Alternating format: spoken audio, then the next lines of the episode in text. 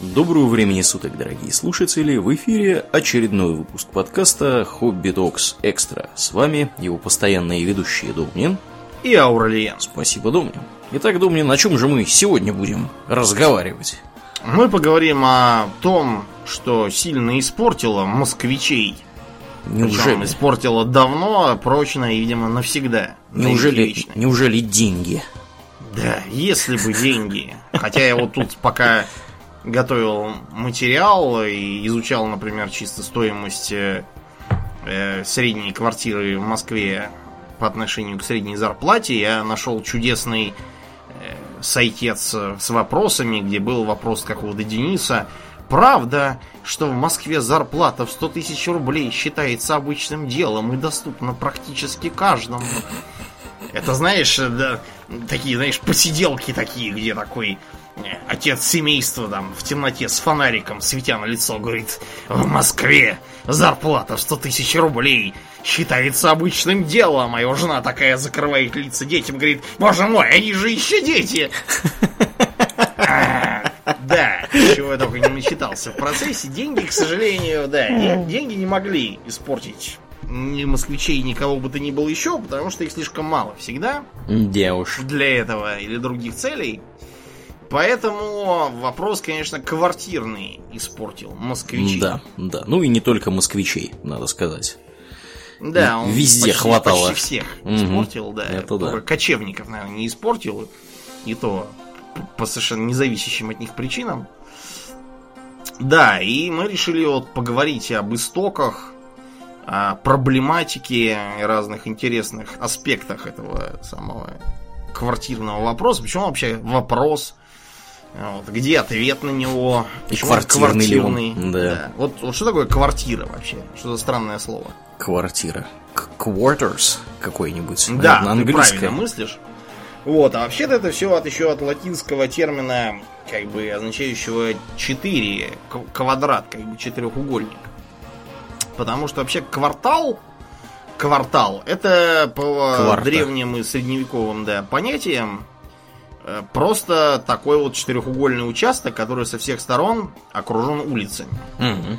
Ну, вот, а в центре него там копошится народонаселение сидящее. Там могут быть всякие проулки, дворы и проходы, вот, но они улицами не считаются. И из вот этой вот идеи того, что есть такой вот жилой какой-то массив, и появилась идея квартиры. Но поначалу она представляла собой именно не отдельное какое-то жилье, а вообще некое жилье, причем еще и не твое. Вот в русском языке у него изначально была такая коннотация. Именно у квартиры. Да, да, то есть все, все жили как то в домах, там, да, кто в усадьбах, кто во дворах на своих жил. А вот квартира это было Э, когда там солдаты становились на зимние квартиры, или квартировались там в каком-то. Или какой-нибудь, не знаю, следователь, приехавший в некое село по своим служебным делам, он э, занимал квартиру крестьянина Псаломеева какого-нибудь. Это все... фактически находился там временно. Да, это означает как бы отношение ответственного квартиросъемщика. Понятно, что у этого самого крестьянина никакую там трехкомнатную квартиру с кухней и мусоропроводом найти было нельзя. Можно было найти только э, лавку в углу, вот, в которой этому самому следователю можно было обретаться. Вот поэтому и называлось. А почему же оно перешло на, собственно, квартиры, в смысле, где мы живем? а потому, что все всем виноват опять Питер. Из Питера идет всякая крамола не да. всегда к нам. В Питере, как известно, пить. Вот, так что да. Я думаю, Всякое. это связано как-то. Ну, тут надо сказать, что да, Питер вообще всегда был таким городом с флером непростым, таким столикой безумия. Там всякие вот в медном всаднике у Пушкина там Евгений помешался, у Достоевского помешался Раскольника, вообще там все подряд что-то съезжают, судя по классической литературе, какое-то место нездоровое. Ну да. Ну так, так что там в Питере-то? Дело в том, что ты знаешь, сколько в Питере в 19 веке было э, людей, живущих на своей недвиге? Ну, в долях, в процентах? В процентах, да. Не знаю, половина. увы ах, это ты сильно, сильно оптимистично. Вот в Москве, например, в 19 веке было большинство живущих на своей жилплощади. Угу. Это просто потому, что Москва была как бы, ну, Москва и Москва, какой-то там город старый, когда давно был столицей, там, Кремль, конечно, красивый, ну и все. Что это, Москва? Ну, Москва, ну, Казань, ну, Нижний Новгород. Кому они нужны, в общем-то. А карьеру делать в Питере, Угу. а промышленность в Питере, первая железнодорожная ветка это Питер. Да, понятно, что и в Москву, да, но тут понятно. Император в Питере, министерство в Питере, порт в стране главный это Питер.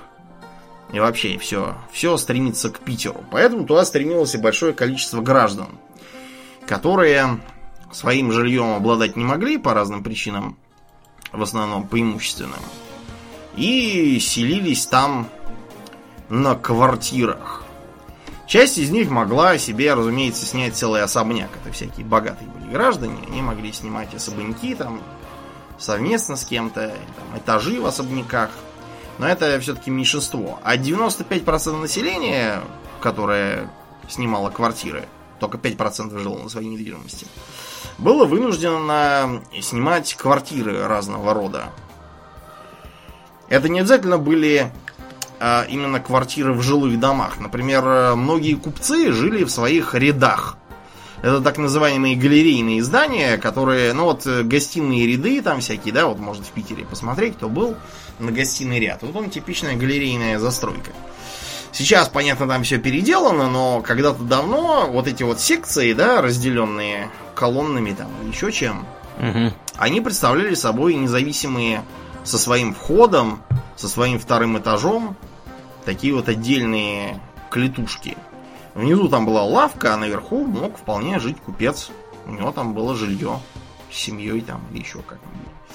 Но купцы это все-таки купцы, все подряд не могут быть купцами, а чиновный люд, э, рабочий люд, там всякий разночинный люд, он жил по большей части в разных доходных домах. Мы э, объединим в одно целое вообще предназначенное для съема жилье, потому что, понятное дело, там Пушкин, который, например, в Питере живучий 20 раз переменял квартиру, вот, он жил в хороших квартирах, а, допустим, люд рабочий, он мог ютиться в подвальных помещениях, таких как вот у Горького в его произведении «На дне». Они там сидят в натуральном подвале. А на чердаках, например, ютились такие как бы люди бедные, но при этом чистенькие. То есть всякие совсем бедные мелкие чиновники. Какие-нибудь там а, портнихи, допустим, белошвейки, модистки, студенты. Кстати, студентов в Питере было полно, всяких, как действующих, так и отчисленных, которым некуда деваться. Студента-то понаехала. Да, вот, например, Раскольников, он снимает коморку какую-то там на чердаке. Угу. Если я не путаю, сейчас я уже мог забыть. Да, и тут у нас интересно что. Во-первых, э, какой был тогдашний большой дом? Вот, э, например, у художественной литературе можно встретить. э, У, в записках сумасшедшего Гоголя там говорится, это дом Зверкова, эко махина, какого в нем народа не живет, там и наш брат чиновник, и туда все. И в нем тут же упоминается, что дамы взошли на пятый этаж. И действительно, дом Зверкова, вот сейчас на улице Проживальского, он тогда был пятиэтажный. Сейчас он шестиэтажный, но изначально именно в пять этажей. Настроили еще один этаж. Да, надстроили. Позднее, тоже в 19 веке. И как ты думаешь, этот самый дом Зверкова пятиэтажный, он как был высокий, низкий, сравнительно с другими такими доходными домами? Наверное, такой же был, как остальные. Он был высокий. Высокий Он был? был высокий, и он даже был более высокий, чем дозволялось законом. Вот там Мгм. купец этот самый Зверков, видимо, подмазал Дал там. Взятку кому-то. Да, действительно. Тот же Пушкин пишет в «Медном всаднике», что громады стройные теснятся дворцов и башен. Но на дворцы тем более можно посмотреть в Питере. До сих пор их никто шестыми этажами не отстраивал. По нынешним меркам типичный дворец Питера четырехэтажный домик. Это меньше, чем хрущевка. Тем не менее, вот в Питере Питере воспринималось как у, какая громадина. А москвичи, наверное, вообще были в ужасе. в офигении. Что да. это за небоскреб тут выстроили? Да, ну и вот, ладно, есть у нас этот самый дом. Вот э, внутри него, давай попробуем, так сказать, зайти и посмотреть, что там внутри может быть. А, сколько будет стоить э, купить в таком доме квартиру? Не знаю. А сколько? Нисколько. В таком доме нельзя было купить квартиру. А как же, как же так? Рынок жилья, в смысле квартир в Питере вообще, ну и в стране в целом, э, как квартир, не существовал. Вообще никак. То есть целыми домами все покупалось? Да, Тут э, вопрос был, понимаешь, в архаичности тогдашнего права. То есть э, дом был неотъемлем от земельного участка, на котором он стоял, и э, все, что в нем находилось, тоже. И нельзя было взять там, э, построив там на участке таком-то дом, взять и продать в нем квартиру первую Иванову, а вторую Петрову. Потому что совершенно непонятно, какое отношение Иванов и Петров имеют к этому земельному участку. Mm-hmm. Они же его не покупали, они не строили на нем дом, ну и все. То есть фактически дом продавался вместе с землей. Да. Его mm-hmm. можно было действительно купить вместе с землей, и доходный дом, который по документам где-то 3-4 тысячи в год дохода приносил верных. А доходный он как раз поэтому, что его там использовали Да, для сдачи в... Для сдачи в наем. Именно так. Понятно, понятно. А если вы видите, что там кто-то там э, себе э, там, пишут э, приобрел квартиру, это не приобрел в смысле купил, это приобрел в смысле нанял. Снял, да, вот там сейчас мы говорим арендовать, снять, так говорили именно Мгм. нанять квартиру. Мгм. да.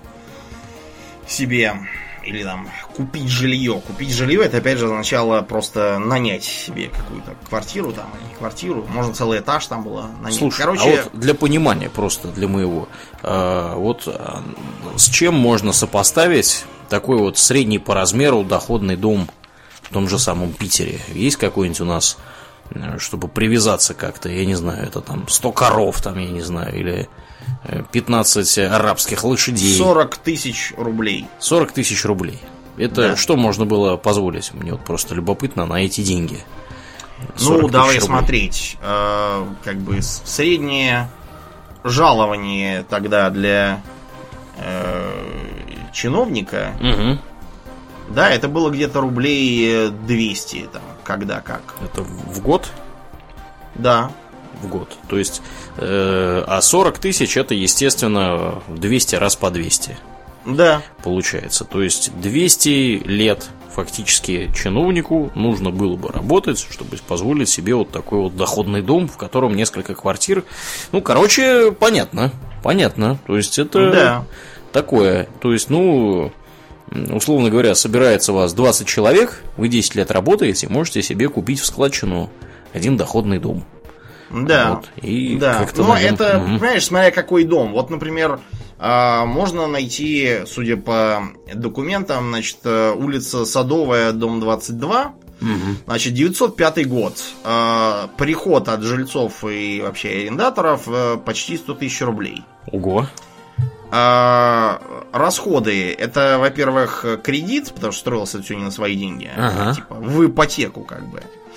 Всякие там налоги и поборы, зарплата служащим, потому что служащих там было много, зарплата за отопление, то есть за дрова, Мгм. за электричество, там, за, за воду, например, вода тоже могла поставляться, потому что водопровод это дело было темное. Неизвестно, когда он будет и будет ли. Просто воду привозили там с Невы в бадьях Мгм. по договору. Значит, расходов выходит 35 тысяч. Таким образом, вот где-то 65 тысяч рублей. Вот На в эти год 2% и живут. да, этот дом мог приходить. То есть, будь здоров, можно было иметь. А, вот, будь здоров. Ну, понятно, что он стоил не 40 тысяч. Ну да, этот дом, разумеется, Это наверное, вообще ничего не стоил, дом. потому что никто, да, его бы не, не стал бы, да. Да, так вот, то, что я тебе говорил про 200 рублей в год, это не служащий, я имел в виду, а это какой-нибудь там рабочий специальности. А, понятно, окей. Да, а вот э, служащий чиновник в среднем это было где-то полторы тысячи рублей, там всё-таки могло быть там, побольше. 1700 рублей, да? А, таким образом, можно было заселиться в квартиру уже приличного уровня. Да. Вот, например, э, Чехов работал на одного издателя по фамилии Лейкин. И Лейкин этот э, сообщает, что в 1850-х годах э, у них была квартира в 6 комнат за 30 рублей в месяц. Mm-hmm. И он считал, что это так, в общем, недешево. Недешево. Ну, 30 рублей в месяц, при том, что зарабатывал Лейкин этот, я не знаю, сколько, издательство, он уже не служащий, как бы. Угу. Служащий зарабатывал где-то от 100 до 150 рублей в месяц в среднем. Поэтому... То есть, в принципе, служащий тоже мог себе позволить, судя по всему. Мог и должен был себе позволить, да. Расчет то есть, это то, что... порядка 30, там, чуть меньше процентов от его дохода месячного. Ну, нормально, да, нормально. Можно это жить, сопоставимо, жить. в общем-то, в принципе, с современными Понятно, понятиями. средний служащий это такой, средняя температура по больнице. Угу. То есть, понятно, что какой-нибудь там э, статский советник получал много, плюс надо понять, что статский советник, он зачастую еще товарищ прошаренный, у него там всякие там место в правлении чухлом Пашихонской железной дороги, да еще женился там на какой-нибудь купчихе с приданным три лавки на Леговке, та-та-та, так что там деньги были всякие. Хватало не только на квартиру, и на прислугу, и на жизнь, и там, и на, на лошадей, и на дачу там летом какую-нибудь можно было жить. Угу. Это еще есть не воровать еще при этом. Да, ну а как же без этого-то? Ну, Чехова-то уже почитаешь там, что да. только не пишут. Понятненько. Да, а, понятно, что граждане попроще, они все были вот ближе к чердаку. Там было все дешевле, а те, кто не мог позволить себе э, ни квартиру, ни комнату, как это называлось, меблированные комнаты сдаются. То есть те с мебелью они же. Да. То есть... да. Угу. Те надо, вообще сказать, ага, да. надо вообще сказать, что тогда э, считалось, что э, приличный владелец доходного дома должен предоставлять как можно больше всего. Например, а, должен предоставлять, э, там, может, воду, отопление в виде дров, а, свечи могли быть тоже оговорены в договоре. Потому что освещение, сами понимаете, электрическое появилось сильно поздно уже, и было оно далеко не везде. Вот, поэтому а, освещались свечами, а потом керосиновыми лампами. Понятно. Да, а, опять же, он же обеспечивал а, вывоз отходов, потому что, во-первых, мусора, а во-вторых, канализации еще не было поначалу, и во дворе колодцы, да, у таких домов у них из соображений эффективности получался двор-колодец. У них выходил такой вот туалет типа сортир там, несколько во дворе. Вот там надо было оправляться. Mm-hmm. Плюс, конечно, да, никто не исключает ночных горшков в квартирах. Так вот, те, кто не мог позволить себе вот прямо квартиру или комнату, те могли себе позволить угол. Как ты думаешь, что такое угол? Угловая комната? Нет, это угол комнаты. Серьезно? То, То есть, есть это, это просто, просто угол в комнате? 6 квадратных метров, да, в них, на них кровать стоит, и вот и живи. Ничего себе. Как правило, такое себе снимали граждане, которые в квартире, которым было все равно нечего делать, которые весь день были на работе, там, по делам и так далее. То есть спали только в квартире фактически? Да, которые фактически только и спали. И Слушай, вот а вот напомни мне, Домнин, какой временной промежуток мы примерно сейчас говорим? Это весь 19 век. 19 век. Понятненько.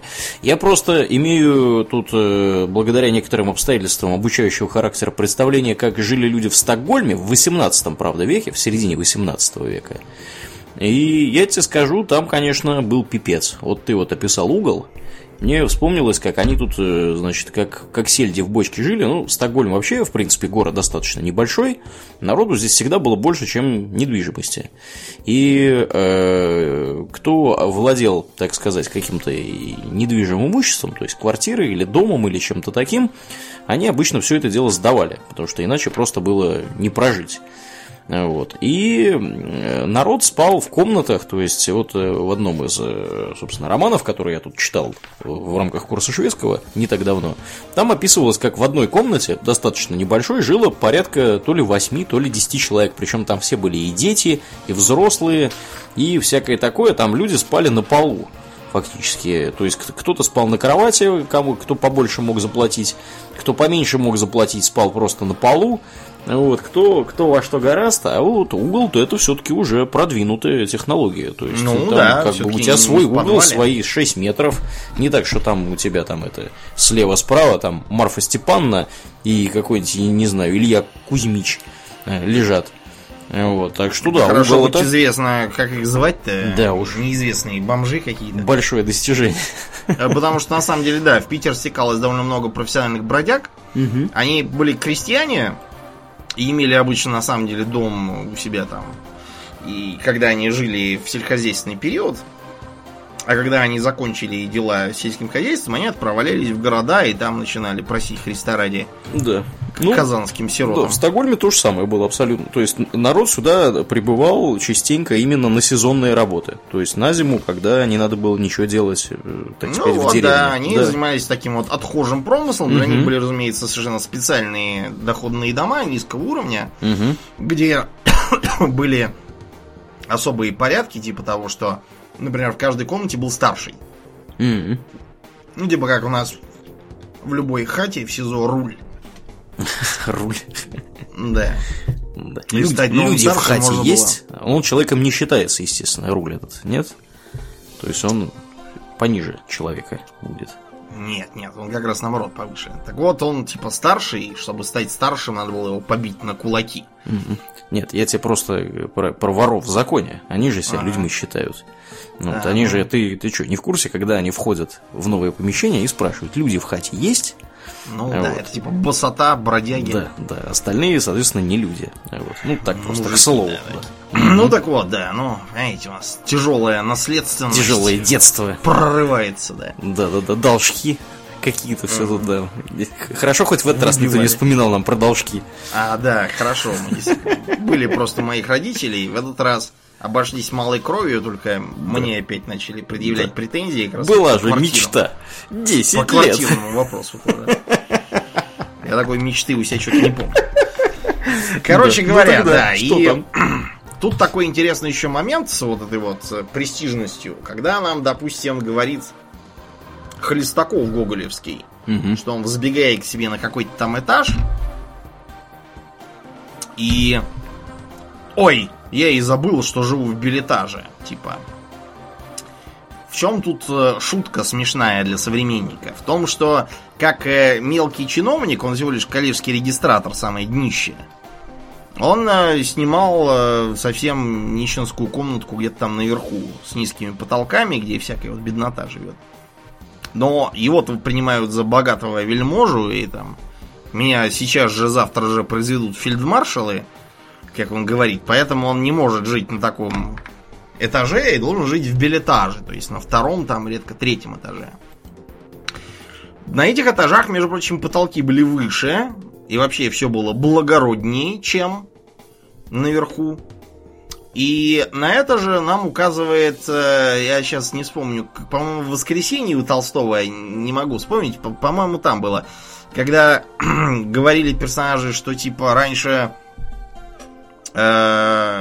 типа детей держали что-то там на, на антресолях, а, а вот сейчас типа детей в билетаж, а родителей в чулан. Для современного человека вообще не понятно, чего, какой Что чулан, это? какие Что это за антресоли. имена? Да. Вот у тебя, Урлен, есть антресоли в квартире? Не, понятия не имею, что это такое. У меня есть. Это вот, когда у меня входишь, да, слева, и как проход в кухню, сверху под потолком дверь. Э-э. Это вот антресоли, где у меня лежит всякий хлам, типа ведра, в котором солится капуста, каких-то пустых бутылок, старых видеокассет, Да. мотка троса и тому подобное. У меня такого нету. Конкретно Да, сейчас. так вот, тут речь, разумеется, не про то, где хранить ведро для капусты, а про верхний этаж, он же такой, как бы чердак, в котором жила прислуга, в котором были чуланы для хранения всякого барахла. антресоль это как бы куда входит солнце, если я не путаю. Да, антресоль. Видимо, да, да, судя по всему. И почему же персонажи говорят, что там что-то родители туда, детей сюда? Тут речь идет опять же о престиже. То есть э, они говорят, что поначалу детей держали очень строго, то есть совали их как бы в чулан, куда их действительно часто запирали за непослушание. Гарри А Поттера, щас- фактически. Типа да, но он типа он был под лестницей. Мгм. Вот. А в современные для них времена все стало наоборот. Детей стали слишком уж баловать и стали их типа в билетаже престижном, а родителей в чулан, который вот наверху. А почему так странно? Сейчас же наоборот, типа, чем выше, тем круче. Можно там смотреть в панорамные окна Мгм. с бокалом 20-летнего виски и хохотать над копошащимися под ногами людишками. Так, Почему, почему в 19 веке было престижнее жить там на втором-третьем этаже, а не на пятом-шестом? быстрее спускаться. Потому что лифта нет. А, А потолки-то высокие. Ноги-то бить барству как бы не по масти как-то. Ну вот да. поэтому так и считалось, что кто... А на первом этаже никто не жил. На первом этаже либо всякие дворницкие конюшни, псарни и прочее такое, либо торговые заведения всевозможные. Которые, кстати, часто были интегрированы с доходным домом, то есть э, для жильцов оформлялись в этих лавочках там всякие бакалейные и тому подобные, так называемые заборные книжки. Это не книжки, на которых заборы нарисованы, Мгм. это книжки типа учета. Потому что кушать хочется всегда, а жалование может быть завтра. Это сейчас можно кредитку оформить и ходи, покупай, что хочешь. Грейс период. А вот так Грейс период приходилось предоставлять самим лавочкам.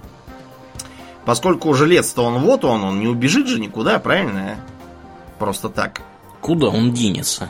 Конечно. Да, поэтому там записывал, кто чего взял, кто там сколько взял себе и ветчины, и хлеба, и еще там чего. А кроме того, тут, понимаешь, был какой момент? Вот сейчас мы с тобой, э, у нас тут бурление прошло, потому что появились какие-то упаковки яиц по 9 штук. Я пока ни одной не видел, что-то везде, куда я хожу, везде все старое. А, Где не это раньше было по 10? по 10, да. Что-то я везде, где не беру, везде все 10. Кто где это увидел, не знаю. Уже У нас тут что-то как-то кратно 6 все. И самое маленькое, что можно купить, это 6, потом, по-моему, 12. понятно. Но что-то я не уверен, может По методу 10. древних вавилонян. Да, да, да. Ну, как 9, 9 я не видел ни разу. Да. Интересно. Так Экономят вот, на а, яйцах. Да, что чуть ли там не кровавый тиран сам съел десятое яйцо отовсюду. Лично. Лично съеденные тираном. Так. Яйца. Так вот, э, десяток яиц мы бы с тобой стали покупать, э, сидя в доходном доме в Питере 19 века? Эм, я- Нет, объясняю почему. У нас нет холодильника. Да, у нас нет холодильника. И как мы... Нет, может быть, у нас есть погреб. Ну что, мы теперь будем каждый раз за яйцом бегать во двор? Непорядок, конечно, нет. Не, мы не дураки. Мы будем все это брать по одну-две штуки каждое утро, когда нам... Мы, мы даже договоримся с этой лавкой, чтобы нам к порогу прямо приносили. По яйцу. Слушай-ка, а вот э, они-то как это все? Они просто свежайшее нам, получается, приносят? Да. О, А что ты думал? Свежая. Да, коров водили по улице, мы доили прямо вот у заведений. Ничего Потому себе. все скисало. Ничего себе. Ну, вообще логично. Вот так вот тяжело было жить тогда, да, конечно. Они могли получать, они могли иметь свои ледники, и они могли получать э, э, свежак и держать его там, там несколько дней. Но, да, мы с тобой бы этого делать не могли. Нет.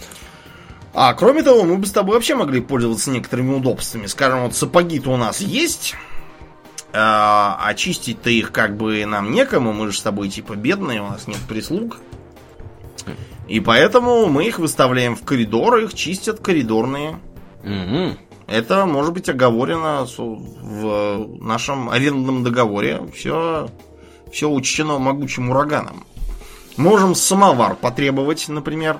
Но только установленное время. Если мы, например, с тобой после, предположим, 9 вечера потребуем, то хрен. Придется водку пить. Вместо чаю. Вот Извините. так вот, вот так вот сурово. Да, вот так вот. Потом э, такой интересный момент. Мы должны по прибытию туда немедленно прописаться. То есть как Вот. прописаться? То есть записать себе в паспорт, что мы вот там вот А если мы этого не сделаем? получим по башке за это. Получу по башке. Ну Так, вот, так. мы с тобой... Дело просто в том, что сейчас паспорт для нас это что? Паспорт это проверяют в магазине, чтобы доказать, что вам есть 21 год. Паспорт могут спросить, если вы пьяный и хламином лежите посреди улицы. Полицейские. Паспорт нужен, чтобы, например, купить билеты на поезд, чтобы вы там не были в розыске. Да. И это сейчас считают за страшную тиранию. Вот в США-то паспортов нету, но сейчас это еще так. Вялые какие-то проявления отдельных моментов. Потому что в 19 веке без паспорта нельзя было вообще с места сдвинуться. Нельзя было переехать с одного адреса на другой. Нужно было все обязательно записываться. Нельзя было просто так взять и поехать в другой город. Нужно было сперва пойти в полицию, выписаться из своего города, заявить, что едешь в такой-то город, получить документы на поездку в этот самый город, и тогда ты куда-то поедешь. А могли А не по- дать разрешение? Могли не дать разрешения, могли сказать, вы какой-то подозрительный. И патлы у вас длинные, морда какая-то либеральная. Да. Ну-ка, сидите, Дорогой посажены. Мгм. Между прочим, да. И причем все это не мы просто так должны были, это все возлагалось в том числе и на домовладельца. М. Он должен был следить за тем, чтобы никаких там беспаспортных жильцов, никаких там непонятных лиц, ничего этого не было. Понятно, что домовладелец не будет сам лично бегать по, по всем квартирам, их там не знаю сколько может быть. Он это дело возлагает на доверенных лиц. И главным доверенным лицом по такому дому был дворник. Дворник? Да, вот э, что такое дворник сейчас у нас в городах? Это человек с метлой и с лопатой, который убирает, так сказать, вокруг ну, дома. это, да, гражданин солнечных республик, который разгребает снег на парковке, который э, там, колет лед. Вот сейчас как раз у нас весна, сейчас приедет дополнительная порция граждан из республик, потому что откроются новые вакансии. Нужны будут новые люди, чтобы э, лопатами раскидывать снег повсюду. Мгм. Так он быстрее тает. Потому что новый порядок вот такой. Ну и так далее. То есть это сейчас, по сути, такой уборщик, просто не в доме, а снаружи. Вот и все. А в 19 веке дворник это было просто... у это был чуть ли не, так сказать, Царь и бог участковый дома. инспектор, да. То есть, например, для дворников, для них была своя форма. Они должны были ходить с бляхами, они должны были э, выглядеть солидно. Не абы кто там такой. Гражданин семейный, кстати, должен был быть дворником. И для них были специальные э, уставы и там всякие Э, Дворник обязан знать в лицо всех жильцов дома, где служит, в каких квартирах живут, чем занимаются, их звания и чины, а также прислугу их и по какому виду, в смысле на жительство, проживает. О всех пребывающих и выбывающих в доме лицах давать знать полиции не позже 24 часов по прибытии или выбытии. Обо всех военных генералах, а служащих в гражданской службе не только генералах, но и статских советниках и их женах, давать знать немедленно в местный участок запиской от хозяина. О прибытии в дом на жительство евреев дворник обязан заявлять в участок лично, также немедленно. А то понаедут тут жиды везде. Да. Не продохнуть от них будет. Заполонят всю Русь-матушку. Видимо, как-то так это все. Но это черта оседлости. Такой-то был закон. А, С жильцами, как и со всеми вообще лицами, обращаться вежливо, грубости и дерзости не делать никому, ни в шутку, ни в сердцах. Бранных непотребных слов, ни ругательств ни при ком, в особенности при детях и женщинах, не произносить. И кого заметят в том, останавливать. Лошадей, собак и других животных не мучить и жестоко с ними не обращаться. Даже пойманных зловредных животных, крыс, мышей и других убивать, не тирани их на потеху другим, и никому того не дозволять. На искалеченных лошадях воды не возить. Ну, в общем, вы поняли. Тут э, целое дело с этими дворниками. Порядок целый... должен быть в Да, дворничьем это деле. должностное лицо было. За, э, между прочим, дворнику платили. Причем иногда платили платили даже сами жильцы. То Мгм. есть иногда договор предусматривал, что они должны там где-то по 3 рубля платить в месяц, что ли. Учитывая, сколько там жильцов, получалось неплохо. Ну и были всякие обычаи, типа дворник приходил поздравлять с праздниками, с днями рождения, там, с Рождеством, с Пасхой. Поздравлял, раскланивался, желал всем здоровья и, в общем, протягивал лапу. И в лапу этому предлагалось что-то сунуть. Вот э, поэтому э, дворник Кисы Воробьянинова и говорил, что в год одних праздничных, там сколько наберется, трешку дает на такой день, трешку на секой, а вот эти вот старух поселили, и хоть каждый день поздравляй, ничего не дождешься. Да. Вот. Так что понятно, досада дворника на это. Бывали и швейцары, но это в таких домах посолиднее. Швейцар тоже выполнял всякие важные задачи, начиная от того, что, э, например, э, телефон. Телефон обычно, когда если он был, когда он был уже, его изобрели, благодаря замечательному Александру Грэхэму Беллу, телефон обычно был один на весь дом. Телефоны в отдельных квартирах стали появляться только уже ближе к революции. Так вот, когда звонили, говорили, здрасте, мне Иван Ивановича. Швейцар поднимал трубку. Швейцар говорил, сию секунду позову и шел искать этого Ивана Ивановича. И спускался Иван Иванович и говорил по телефону. И обычно тоже что-то швейцару давал. Так что швейцарам было быть э, полезно и почетно. Более того, за эту должность можно было и бабки заплатить, между прочим, хозяину. В смысле, Потому на что- лапу дать? На лапу, чтоб тебя взяли. Да. Мгм. А то вас дворников много таких. Кто вас там всех разберет. Но даже в 19 веке а, многие мыслящие люди, которые читали социалистов-утопистов и Вольтера, и Руссо, и напитывались оттуда преклонением перед трудом, а, и как бы начинали понимать, что труд это не какая-то постыдная обязанность, это, это прямо такие должны быть э, э, потребность должна быть у всякого человека трудиться. И только в труде он может возвышаться духовно. И в итоге даже, может быть, э, все люди объединятся в фаланстеры. Это такая вот народническая идеология, которая в середине 19 века начала бурлить. И добурлилась потом до известных событий.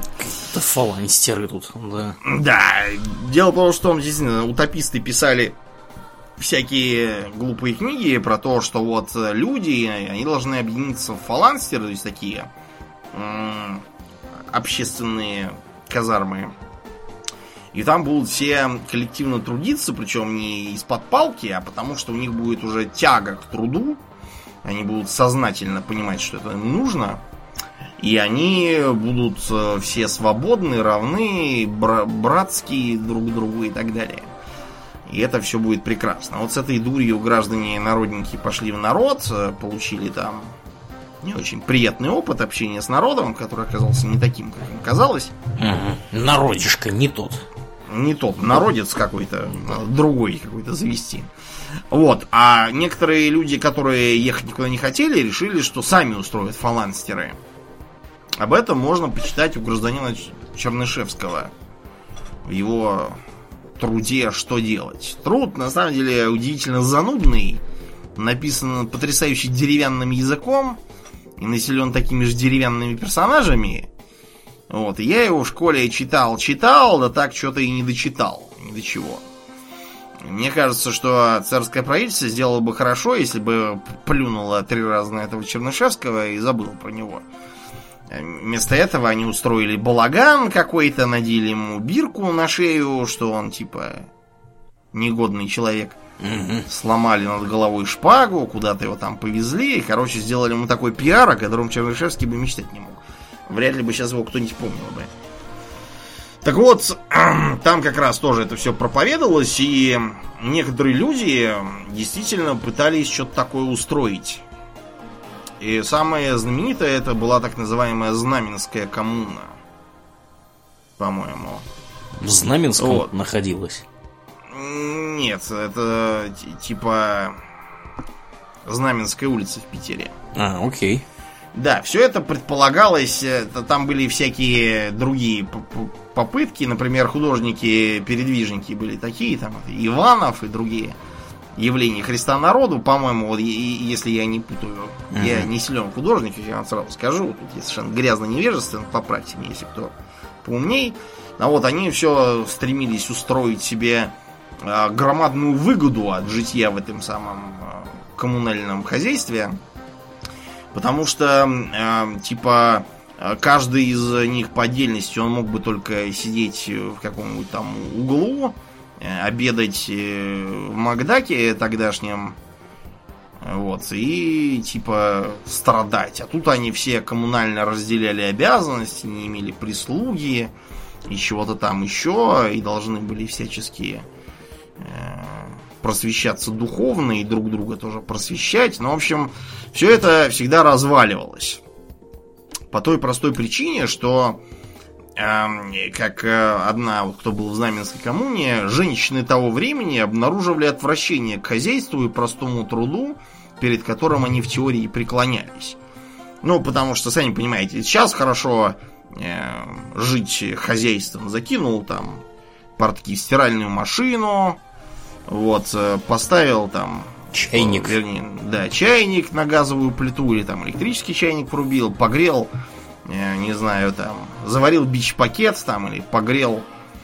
Да что-то из холодильника достал в конце да, концов. Достал из холодильника кашу гречневую, погрел в микроволновке. Ой, ты меня сегодня описал мой ужин. Угу. Да, пожарил там, не знаю, сосиски на сковородке, ешь себе. А тогда, понимаете, надо было стираться там в тазу, в холодной воде, каким-то там вальком там все это отбивать, по каким-то доскам терзать, вот, чистить самовары, там, уголья из них выкидывать и выносить, мыть полы с тряпкой, так что благородные девицы там очень быстро поняли, что э, перед трудом преклоняться, конечно, нужно, но перед чем-нибудь чужим трудом. Вот, а сами они лучше делать ничего такого не будут. Так что тогда с коммунами пришлось временно подзавязать по причине разных независящих причин. Ну вот и худо-бедно эта система дожила до самой революции, когда бабахнуло так, что посыпались разнообразные устои, и в том числе квартирный вопрос тоже резко поменялся. Потому что пока мы тут с вами распинались про доходные дома чиновников и дворников – рабочий люд жил кто как. Э, некоторые, как, например, рабочие завода Сан-Гали, если я правильно ставлю ударение в Питере, имели целый свой жилмассив с коттеджами прямо такие. И, в общем-то, барствовали. Я не знаю, что с ними после революции сделали. Повесили их на фонарях, видимо, там всех как плохих рабочих, негодных. В общем, хорошо жили в Сангалии, но вот в других, э, у других заводов жили не очень хорошо. Завод типичный был на тогдашних окраинах, это сейчас они все где-то чуть ли не в центре города. Тогда это просто центр был маленький и совсем не там. Это были рабочие окраины. Где, как в песне там, мы дети рабочих кварталов, мы помним заветы отцов, мы вышли из темных подвалов, буржуйских палат и дворцов. Но, справедливости ради, в подвалы палаты дворцов никто их не пускал, потому что палаты и дворцы были в других местах. Они глаза не видали, и подвалы там тоже были не про их душу совершенно. Но, да, многие жили в подвалах, многие жили в бараках. Что такое барак, Аурлиен? Ну, я так понимаю, это такое групповая форма проживания, когда стоят, наверное, койки в одном помещении, и все там спят. Этот, такое, да, обычно дощатое или бревенчатое, но обычно дощатое. Продолговатое такое здание. Оно может быть как э, параллелепипедом по форме, может э, быть как такой вот, э, как бы, двускатный, двускатная такая крыша, а стен нету. Продолговатое строение, и вот внутри действительно вдоль стен нары в два яруса. И вот там живет куча народу с женами, с детьми.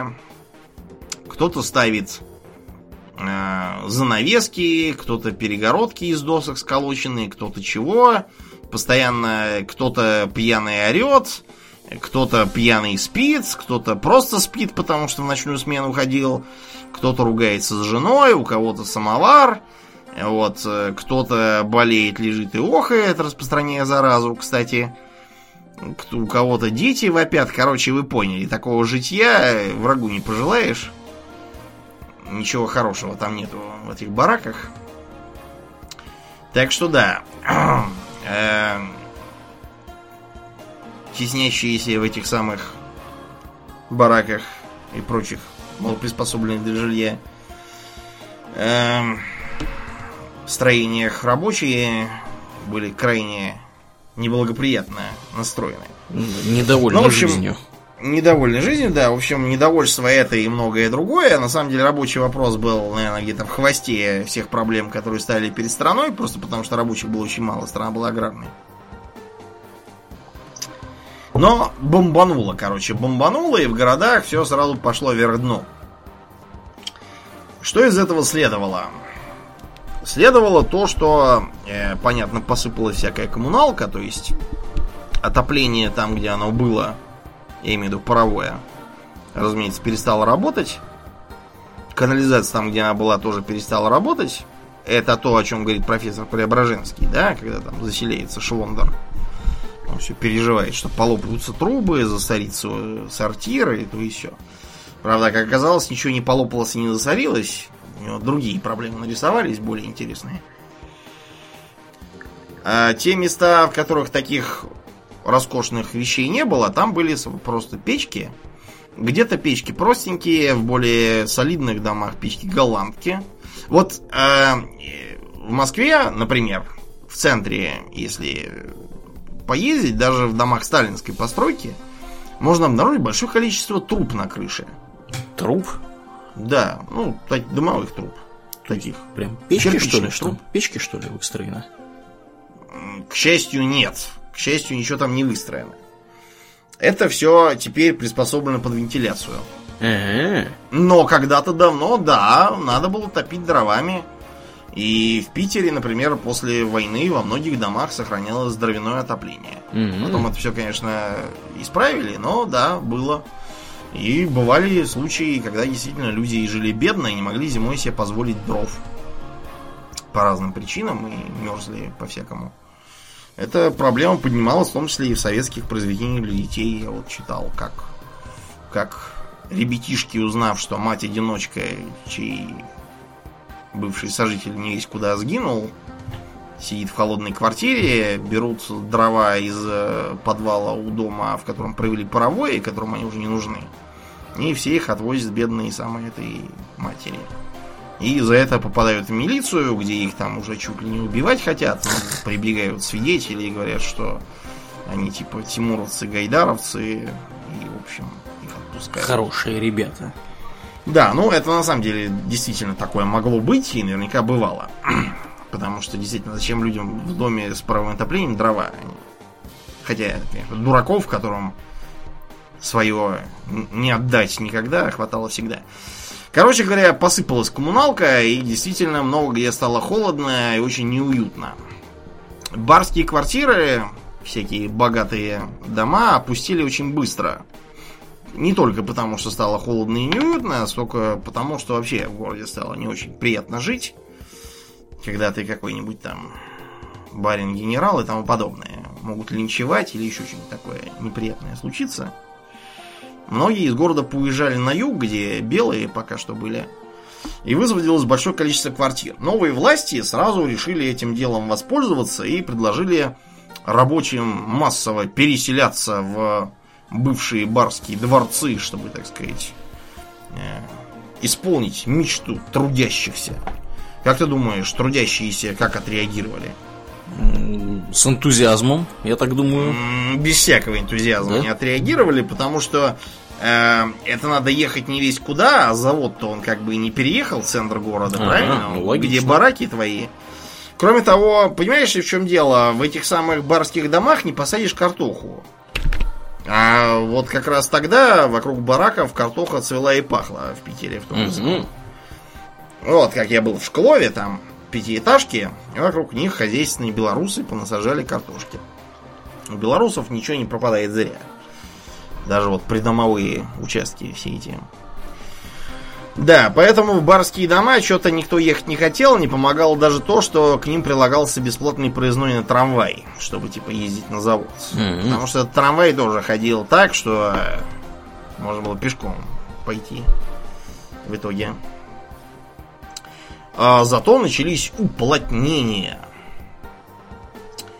Уплотнение означало, что граждане, живущие в благоустроенных сравнительных квартирах и занимающие больше комнат, чем их там, собственно, голов сидит, они должны были уплотняться, то есть к ним подселялись другие люди, не имеющие такого хорошего жилья.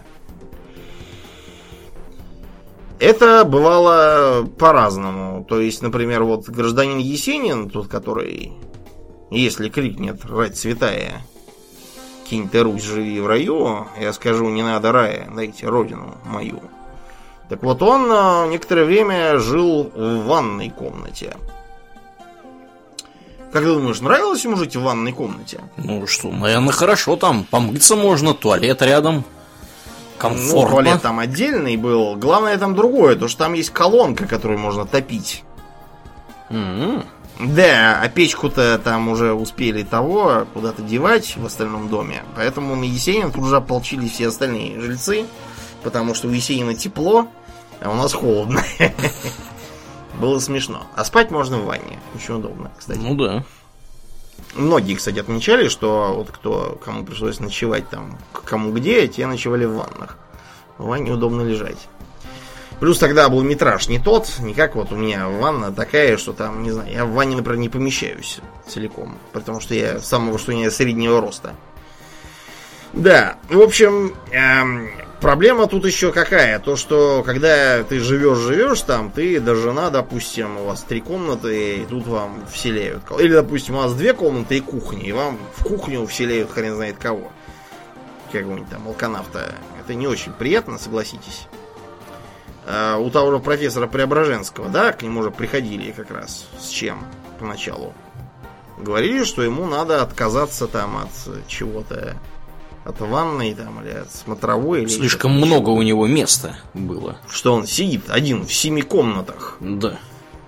Да, и он отбился тем, что привлек э, партийное начальство, которое, не желая терять ценного специалиста по лечению импотенции, вот. Лечил Вообще, кстати, он там еще лечил. Да. А лечил он на самом деле как какую-то дрень все. Он лечил, каких-то педофилов покрывал, каких-то. То есть он по, по, вообще по мысли Булгакова он не, никакой не положительный персонаж-то выходит. Это просто Шариков совсем дебил. Ну, на уровне Шарикова, да, оказалось, что на фоне Шарикова, что очень даже неплохо выглядит Преображенский. Да, да. А его соседу сверху не повезло, к нему как раз вселили, и они там говорили, он поехал а, за кирпичом. За кирпичом он поехал, чтобы строить перегородку. То есть, чтобы комнату поделить пополам. Mm-hmm. И чтобы этих э, подселенцев от себя отделить и иметь приватность некоторую себе. Да, а тут можно было бороться по-разному. Самый простой способ борьбы. Вот я, допустим, сижу в двух комнатах один, и я боюсь, что сейчас придет какой-нибудь очередной комитет там, или совет, или еще там кто-то, и будет реквизировать у меня комнату и подселит хрен знает кого. Что сделаю я? Я напишу письмо своему дядюшке в Тверскую губернию. Ну да, то бишь мне. Да, дядюшка, приезжай, пожалуйста, жить ко мне. Дядюшка, разумеется, не дурак, а приедет. Конечно. Вот. Э, и когда придут э, с портфелями и в кожаных штанах, я скажу, позвольте, у нас тут э, полный дом народу. Чего тут собрались у нас уплотнять-то? У нас уже все уплотнено до предела. На головах фактически сидим. Мгм. Я, да вот дядя, у нас всего две комнаты. Куда вы нам еще тут поселите? На коврик у входа. Тут, конечно, да, могли бы сказать, а у вас кухня большая, мы можем представить, как, как э, комнату, так что пришлось бы еще кого-нибудь подселять. Но, в общем, вы поняли, смысл самоуплотнения называется. Мгм. Э, отмечены анекдотические случаи, когда э, всякие там бароны и генералы в ходе уплотнения, они все съезжались друг с другом. Чтобы, так сказать, жить вместе всем, с генералами и баронами, а с быдлом не жить. Логично. Они же не дураки. Конечно. Вот. Но бывало и всякое другое. Вот, например, изрядно пожил в таком э, виде товарищ э, Булгаков Михаил Афанасьевич. Михаил Афанасьевич вообще-то с Киева, да? Да ладно. Ты что, не знал? Нет. Вообще, вот такая вот характерная бегучая речь, она бывает именно у тех, кто, как Гоголь, вот, например, да? Мгм. Катаев, кто как раз пожил вот на стыке языка русского литературного и разных э, диалектов. Вот поэтому у них такое и есть.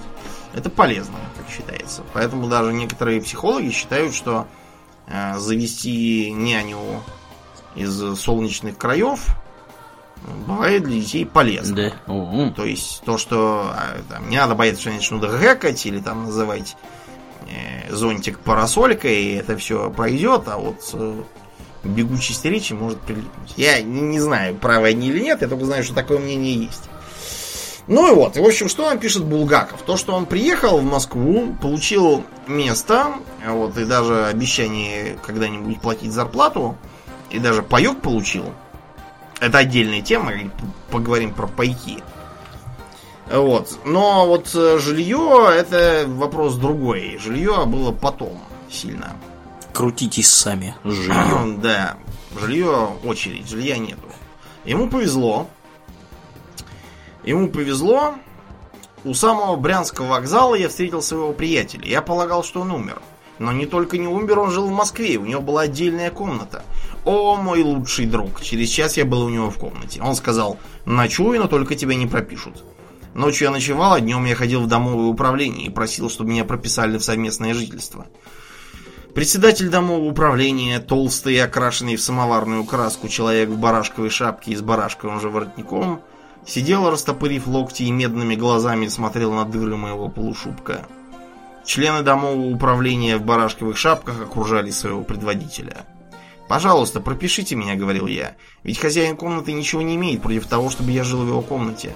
Я очень тихий, я никому не буду мешать, пьянствовать и изучать не буду». «Нет», — отвечал председатель, — «не пропишу. Вам не полагается жить в этом доме». «Но где же мне жить?» – спрашивал я. «Где? Нельзя же мне жить на бу- бульваре?» «Это меня не касается», – отвечал председатель. «Вылетайте как пробка!» – кричали железными голосами сообщники председателя. «Я не пробка! Я не пробка!» – бормотал я в отчаянии. «Куда же я вылечу? Я человек!» Отчаяние съело меня. Так продолжалось пять дней, а на шестой явился какой-то хромой человек с банкой от керосина в руках и заявил, что если я не уйду завтра сам, меня уйдет милиция. Тогда я впал в остервенение. Все хохотали утром на службе, увидев лист, писанный ночью при восковых свечах. «Вы не даете до него, голубчик?» – сочувственно сказал мне заведующий. «Ну так я дойду до Надежды Константиновны», – отвечал я в отчаянии. «Мне теперь все равно. На Причистинский бульвар я не пойду». И я дошел до нее. В три часа дня я вошел в кабинет. На письменном столе стоял телефонный аппарат. Надежда Константиновна, вытертой какой-то меховой коцовейке, вышла из-за стола и посмотрела на мой полушубок. «Вы что хотите?» – спросила она, разглядев в моих руках знаменитый лист. «Я ничего не хочу на свете, кроме одного – совместного жительства. Меня хотят выгнать. У меня нет никаких надежд ни на кого, кроме председателя Совета народных комиссаров. Убедительно вас прошу передать ему это заявление». И я вручил ей мой лист. Она прочитала его. «Нет», — сказала она, — «такую штуку подавать председателю Совета народных комиссаров? Что же мне делать?» — спросил я и уронил шапку. Надежда Константиновна взяла мой лист и написала сбоку красными чернилами «Прошу дать ордер на совместное жительство» и подписала «Ульянова. Точка». Самое главное то, что я забыл ее поблагодарить. Забыл. Криво надел шапку и вышел. Забыл. В 4 часа дня я вошел в прокуренное домовое управление. Все были в сборе. «Как?» – вскричали все. «Вы еще тут? Вылета... как пробка!» Зловеще спросил я. Как пробка, да? Я вынул лист, положил его на стол и указал пальцем на заветные слова. Барашковые шапки склонились над листом и мгновенно их разбил паралич. Вот да. Как-то, да. ну, что можно сказать? Вот, мне кажется, классика жанра. Как только в нашем государстве кому-то дают немножко власти, э, начинаются вот такие вот веселые приключения с Короче, чиновниками. Вы, да. вы поняли, да. Если что, идите идите к жене текущего руководителя, и очень жаль, что у Путина нет жены. Да, да, некуда идти. Да, вот отстой ты не вовремя как развелся. Да. Теперь, если что, некуда даже и попроситься. Угу. Да, но как только Булгаков обжился и осмотрелся, он понял, что, в общем, э, положение тоже такое неградужное. Например, какой-то его знакомый коллега, ну, он же журналист был тогда, он был не писатель, он именно сочинял всякие Фильетоны, кстати, очень интересные фильетоны, почитайте. У нас школота почему-то считает, что кроме Мастера Маргариты он ничего не писал, но это, это не напрасно. Можно очень здорово почувствовать 20-е годы, не хуже, чем у Ильфа и Петрова. Так вот, его коллега получил бумажку. Предоставить товарищу такому-то квартиру в доме номер 7, там, где типография. Скобка закрывается. Подписи круглая жирная печать. Товарищу такому-то квартира была предоставлена, и у товарища такого-то я вечером побывал. На лестнице без перил были разлиты щи, и поперек лестницы висел обрезанный толстый как уж кабель. В верхнем этаже, пройдя по слою битого стекла, мимо окон, половина из которых была забрана досками, я попал в тупое и темное пространство и в нем начал кричать. На крик ответила полоса света, и, войдя куда-то, я нашел своего приятеля. Куда я вошел? Черт меня знает. Было что-то темное, как шахта, разделенная фанерными перегородками на пять отделений, представляющих собой большие продолговатые картонки для шляп. Кто не видал картонку для шляп, она квадратная. В средней картонке сидел председатель на кровати, рядом с приятелями его жена, а рядом с женой брат приятеля. И означенный брат, не вставая с постели, лишь протянул руку. На противоположной стене углем рисовал портрет жены. Жена читала Тарзана. Это примета времени, Тарзан это э, дешевое трэшовое чтиво тогдашнего пролетариата. Как и Конан, кстати. Эти трое жили в трубке телефона. Представьте себе, вы, живущие в Берлине, как бы вы себя чувствовали, если бы вас поселили в трубке. Шепот, звук упавшей на пол спички, был слышен через все картонки, а ихняя была средняя. «Маня!» из крайней картонки. «Ну!» из противоположной крайней. «У тебя есть сахар?» из крайней. В Люсгартене, центре Берлина, собралась многотысячная демонстрация рабочих с красными знаменами из соседней правой. Конфеты есть из противоположной крайней. Свинья ты из соседней левой. В половину восьмого вместе пойдем. Вытри ты ему нос, пожалуйста. Через 10 минут начался кошмар. Я перестал понимать, что я говорю, а что не я. И мой слух улавливал посторонние вещи. Как же вы сюда попали? Ого-го! Советская делегация в сопровождении советской колонии отправилась на могилу Карла Маркса. Ну, вот тебе и ну. Благодарю вас, я пил. С конфетами? Ну их к чертям. Свинья, свинья, свинья. Выбрось его вон. А вы где? В Киото и Якогаме. Не ври, не ври, скотина. Я давно уже вижу. Как, уборной нету? Боже ж ты мой. Я ушел немедленно секунды, они остались. Я прожил четверть часа в этой картонке, они живут семь, семь месяцев. Да, дорогие граждане, когда я явился к себе домой, я впервые почувствовал, что все на свете относительно и условно.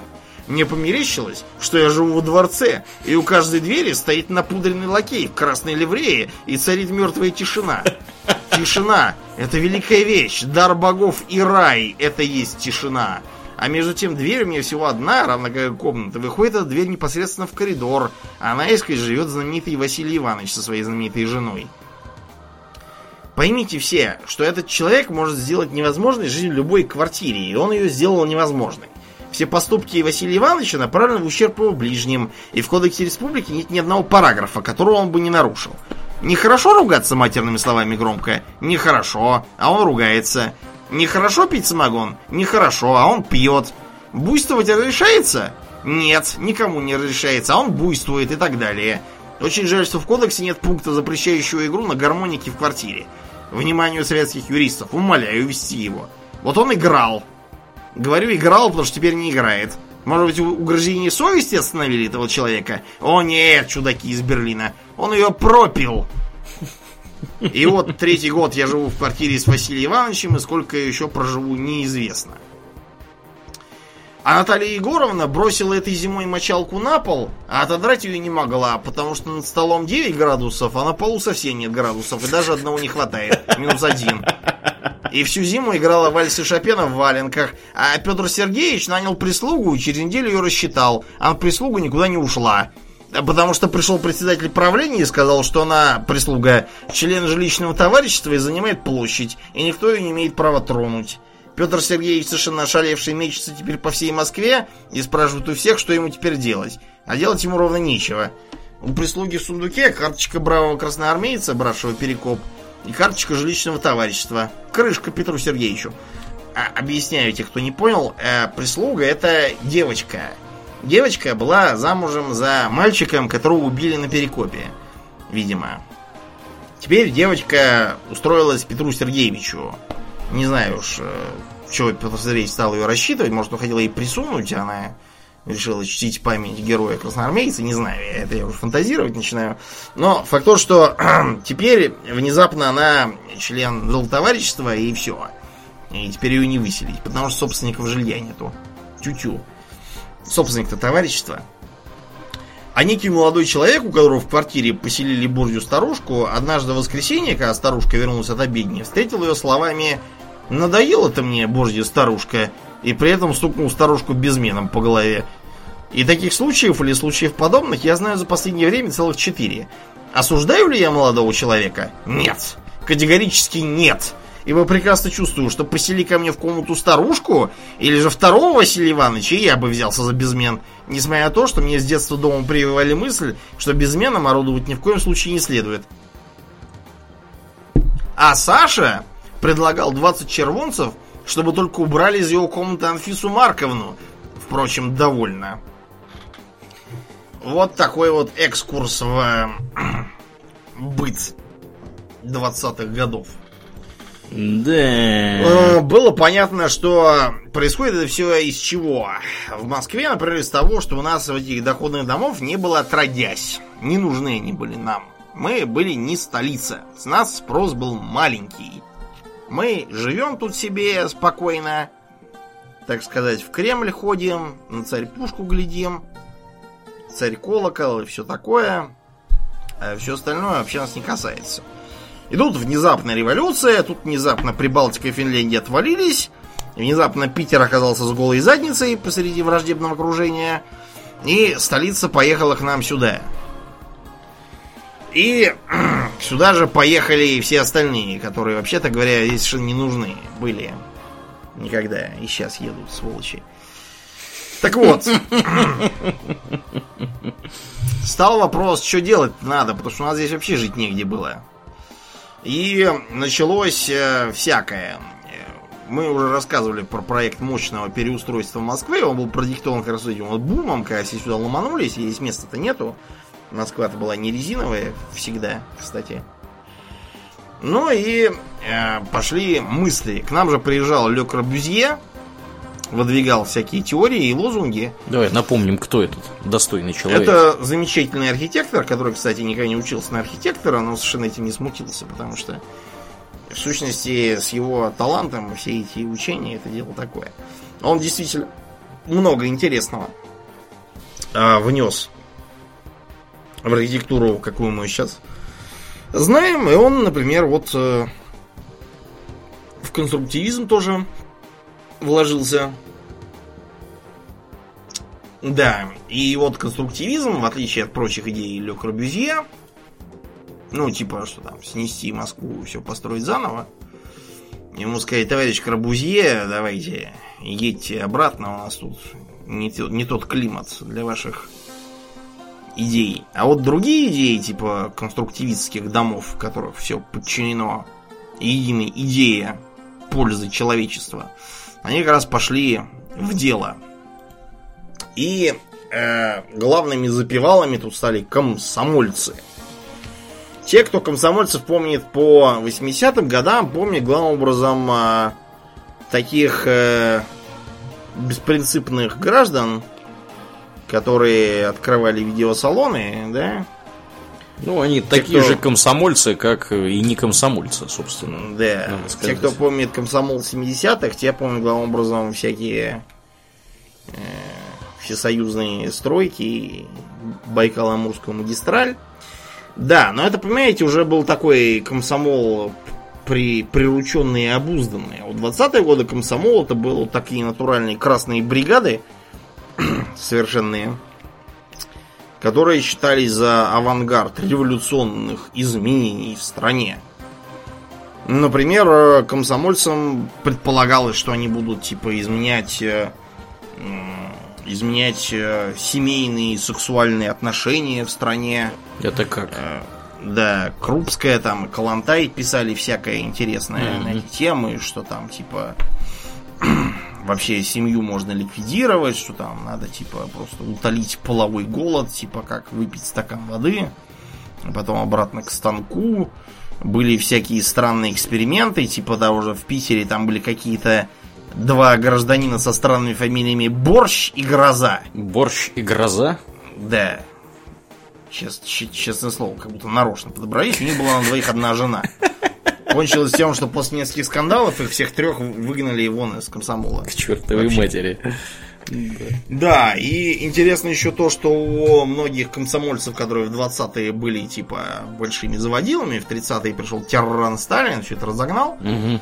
Вообще революционные преобразования тоже прекратило. У них у всех был один бзик, они все любили э, рассказывать потерянным голосом про первую жену комсомолку, которая их всех бросила.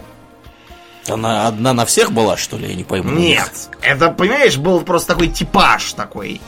Такой бравой комсомолки, которая там с ними была, ого-го, потом Мгм. женщины-то они чуть более практичные бывают, да? Да. Вот, они быстро соображали, что это все как-то как никуда не ведет, и решали смазывать лыжи. Ага.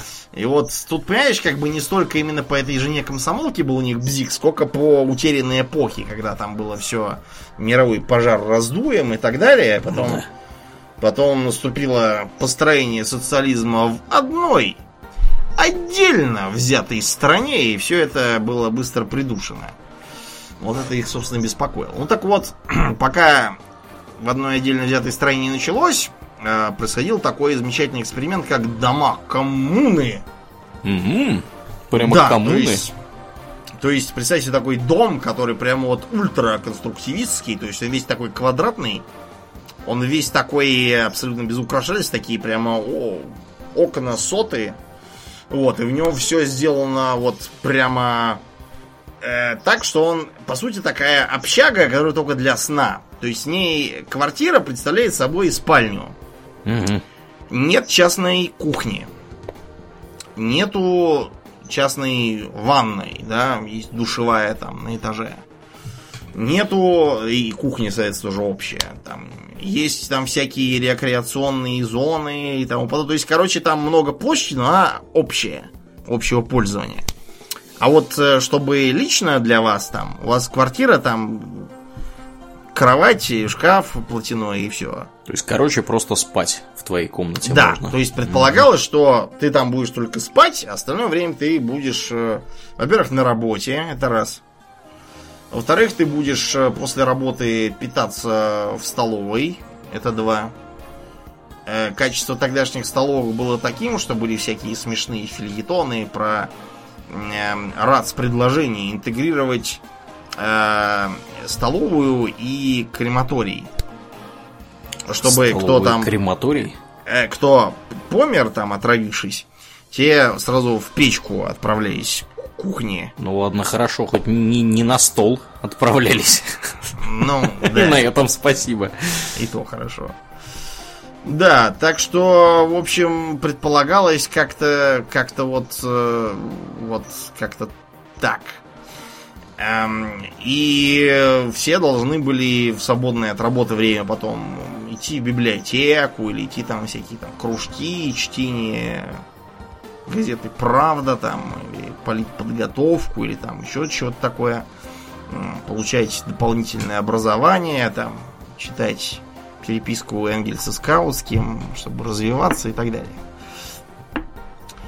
Вот, и иногда они были образованы просто вот чисто захватывался комсомолом какой-то дом, там обустраивалась эта коммуна и все. А, бывало, например, так, что в монастырях они даже это все устраивали себе. Мгм. А, вот. э, В том числе обобщался заработок. Определенный процент заработанных денег поступал в такой типа общак. И за все это платились там всякие коммунальные нужды, платилось там всякое на, на питание, продукты и тому подобное. Предполагалось. Были построены специальные здания для этого, которые еще были так сделаны, чтобы там типа было несколько секций. И вот ты типа проснулся в спальной секции, ты идешь в общей колонне по таким переходам в секцию, где вы будете там жр- умываться, там жрать, одеваться, потом вы отправляетесь на работу, а после работы приходите в третью секцию, где будете заниматься гимнастикой там и читать газету «Правда» и тому подобное. Да, и вот примерно в таком виде, более-менее, это в 20-е годы все шло, шаткая валка и так далее, потому что, как думаешь, какие проблемы сразу возникали в таких домах? М, Какие?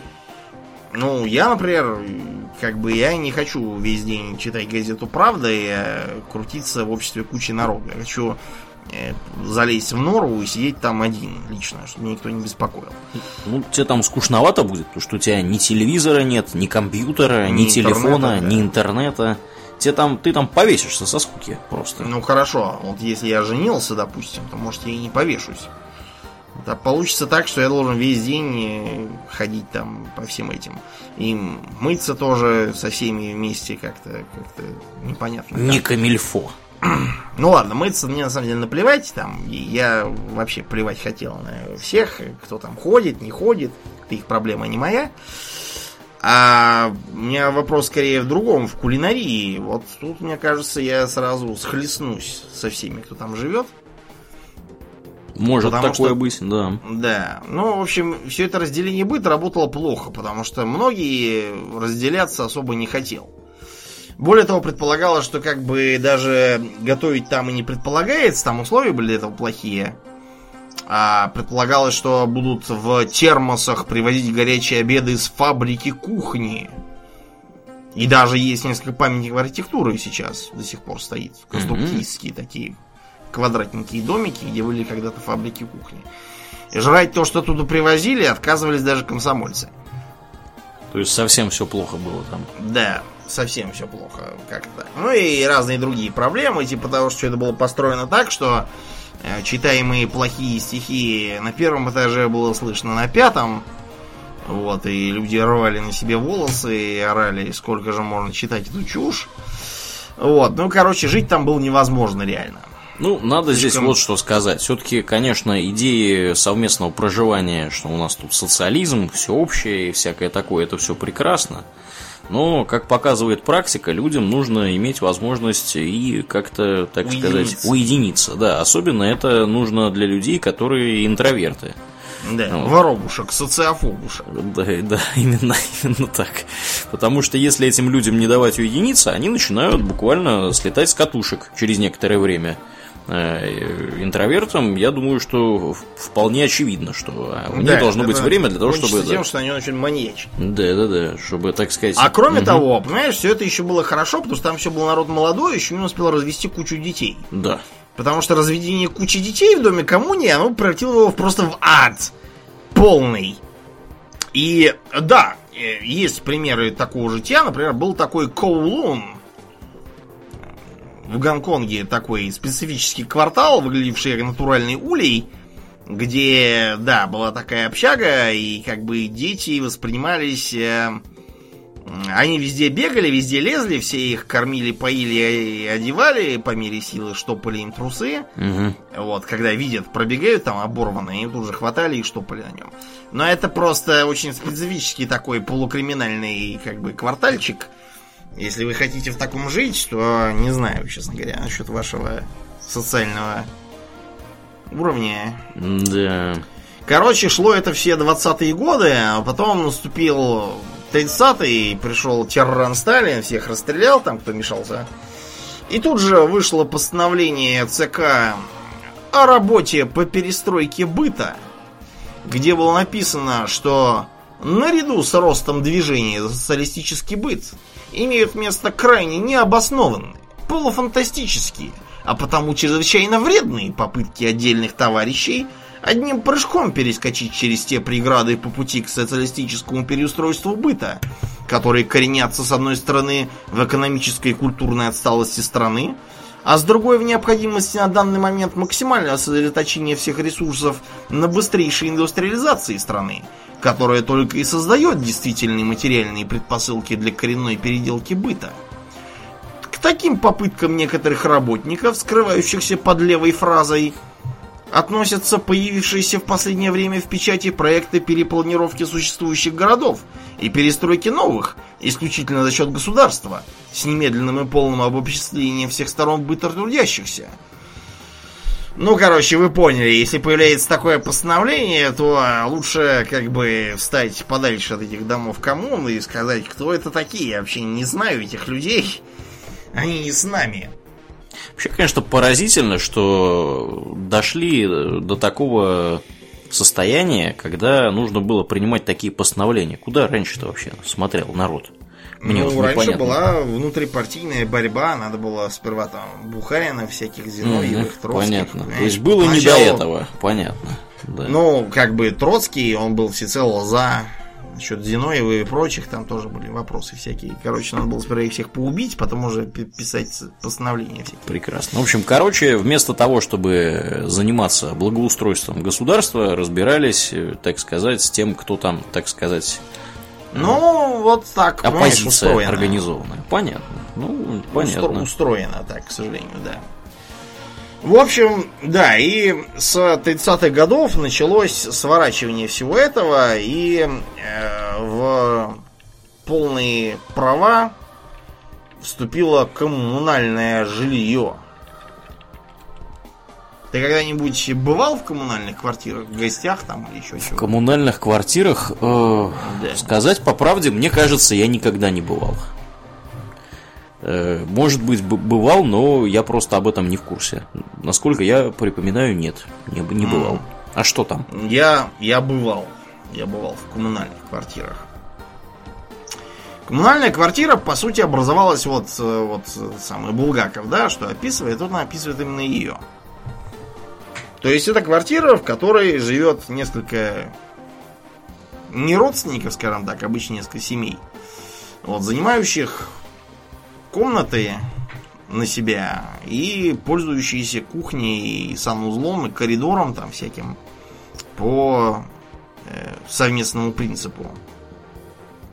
Вот, и предполагалось, что так оно, так оно и будет. То есть всем полагались именно комнаты, да, не квартиры надо было получать, а комнаты на себя, там, на жену, детей. Угу. Вот, и все таким образом жили. Это все получал, опять же, не в собственность, там были всякие ответственные съемщики, там всякие ордера, прописка, все это по-разному оформлялось.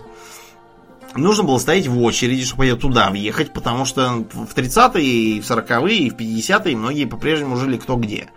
Особенно вот во всяких новых городах, которые индустриализи... индустриализировались с самого начала, и там главным образом строилась всякая промышленная, да, а вот э, люди жили кто в землянках, кто в бараках, кто еще там в чем-то. Вот, и предполагалось, что это такой вот э, необходимый этап. Потом, когда-нибудь у каждой семьи будет отдельная квартира. Поскольку в 30-е годы основной акцент был на, э, во-первых, индустриализации и военной экономике, потому что готовились к войне и правильно, кстати, делали.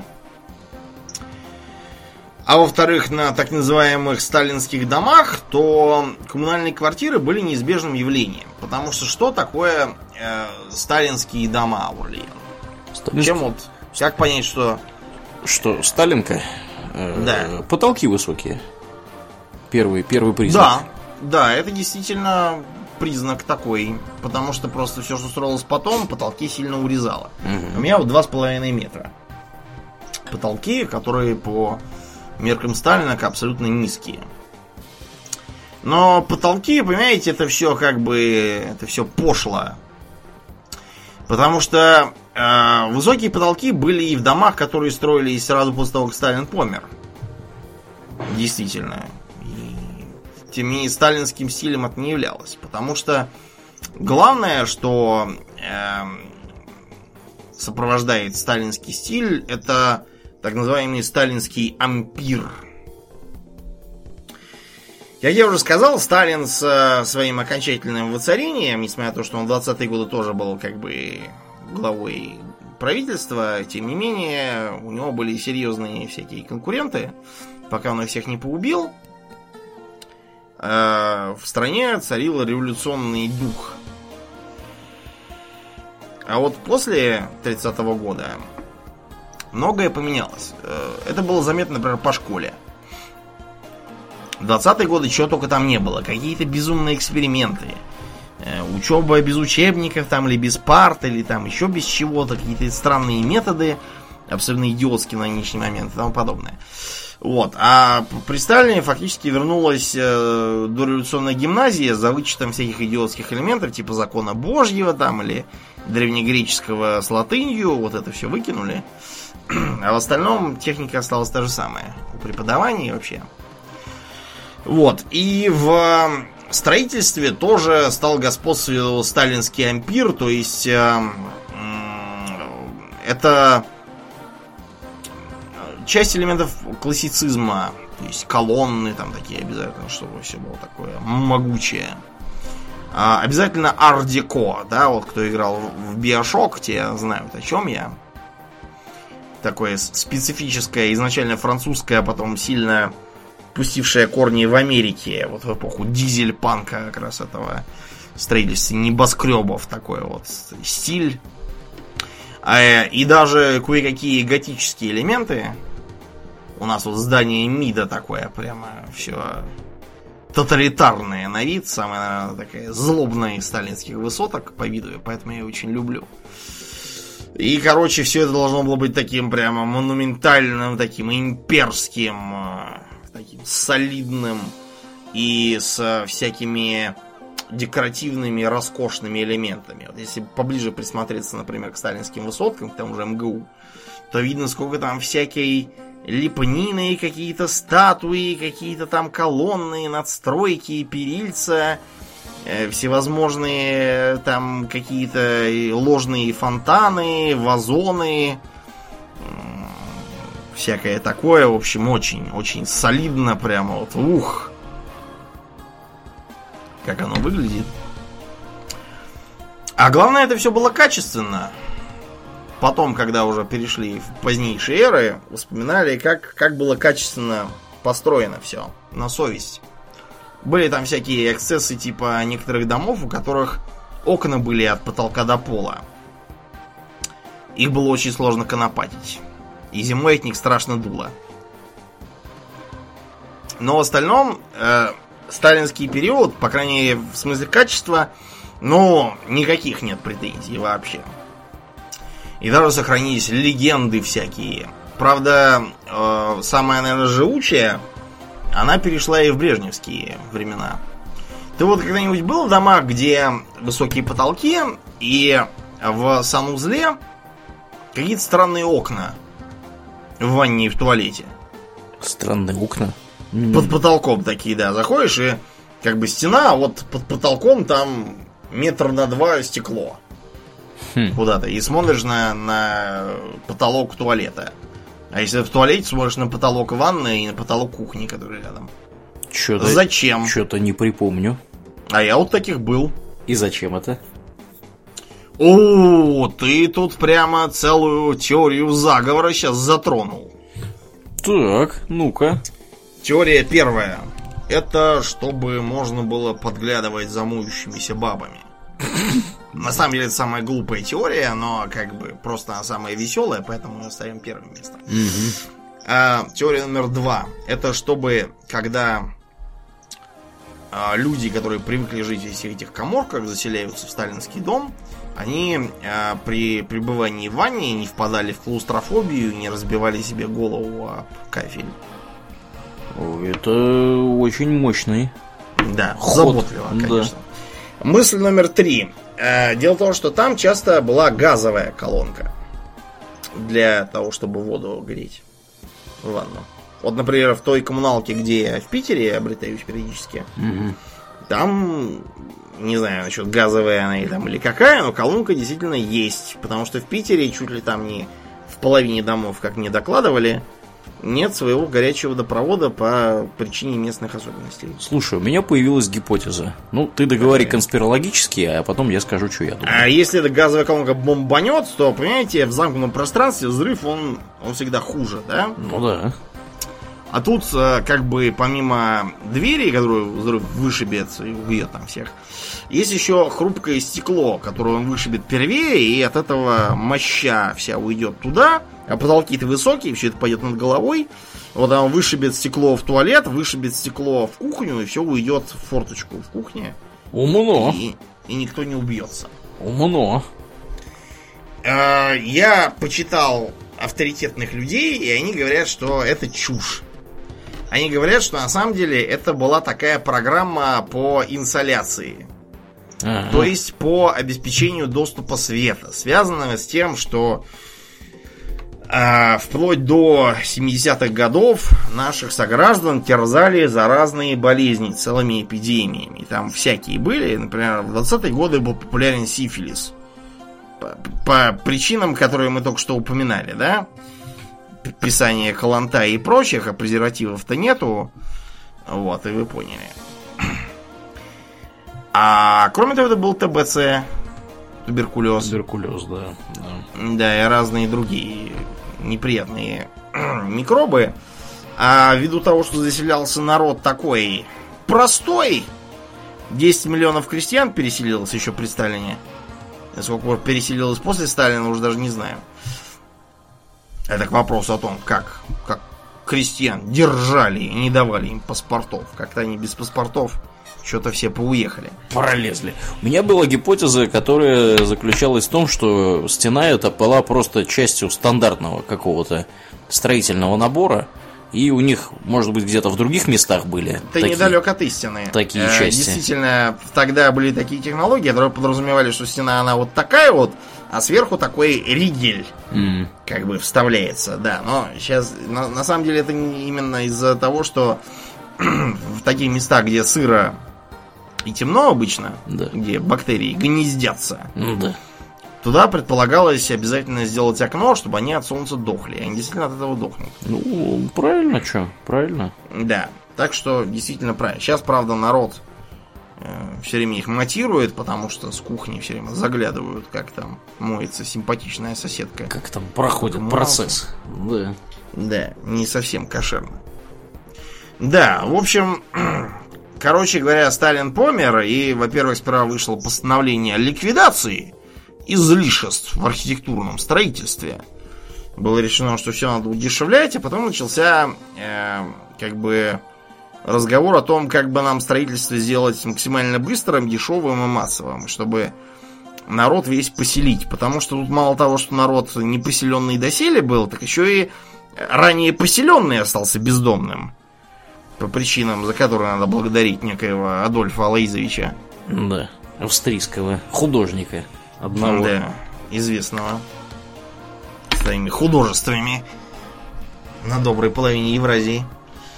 Так вот, а, еще при Сталине появились всякие мысли и разработки о том, как бы сделать э, комбинаты по производству панелей. Из этих панелей, как из конструктора, быстренько собирать дешевые дома и всех поселять. Вот. Это еще Сталин ставил задачи, и он их подсмотрел у французов. У французов тоже по результатам их э, героического участия во Второй мировой полстраны развалили. Я им, кстати, об этом регулярно напоминаю, когда их вижу. Им все им регулярно про это напоминают. Да. Они даже не обижаются, они просто кивают головой уныло.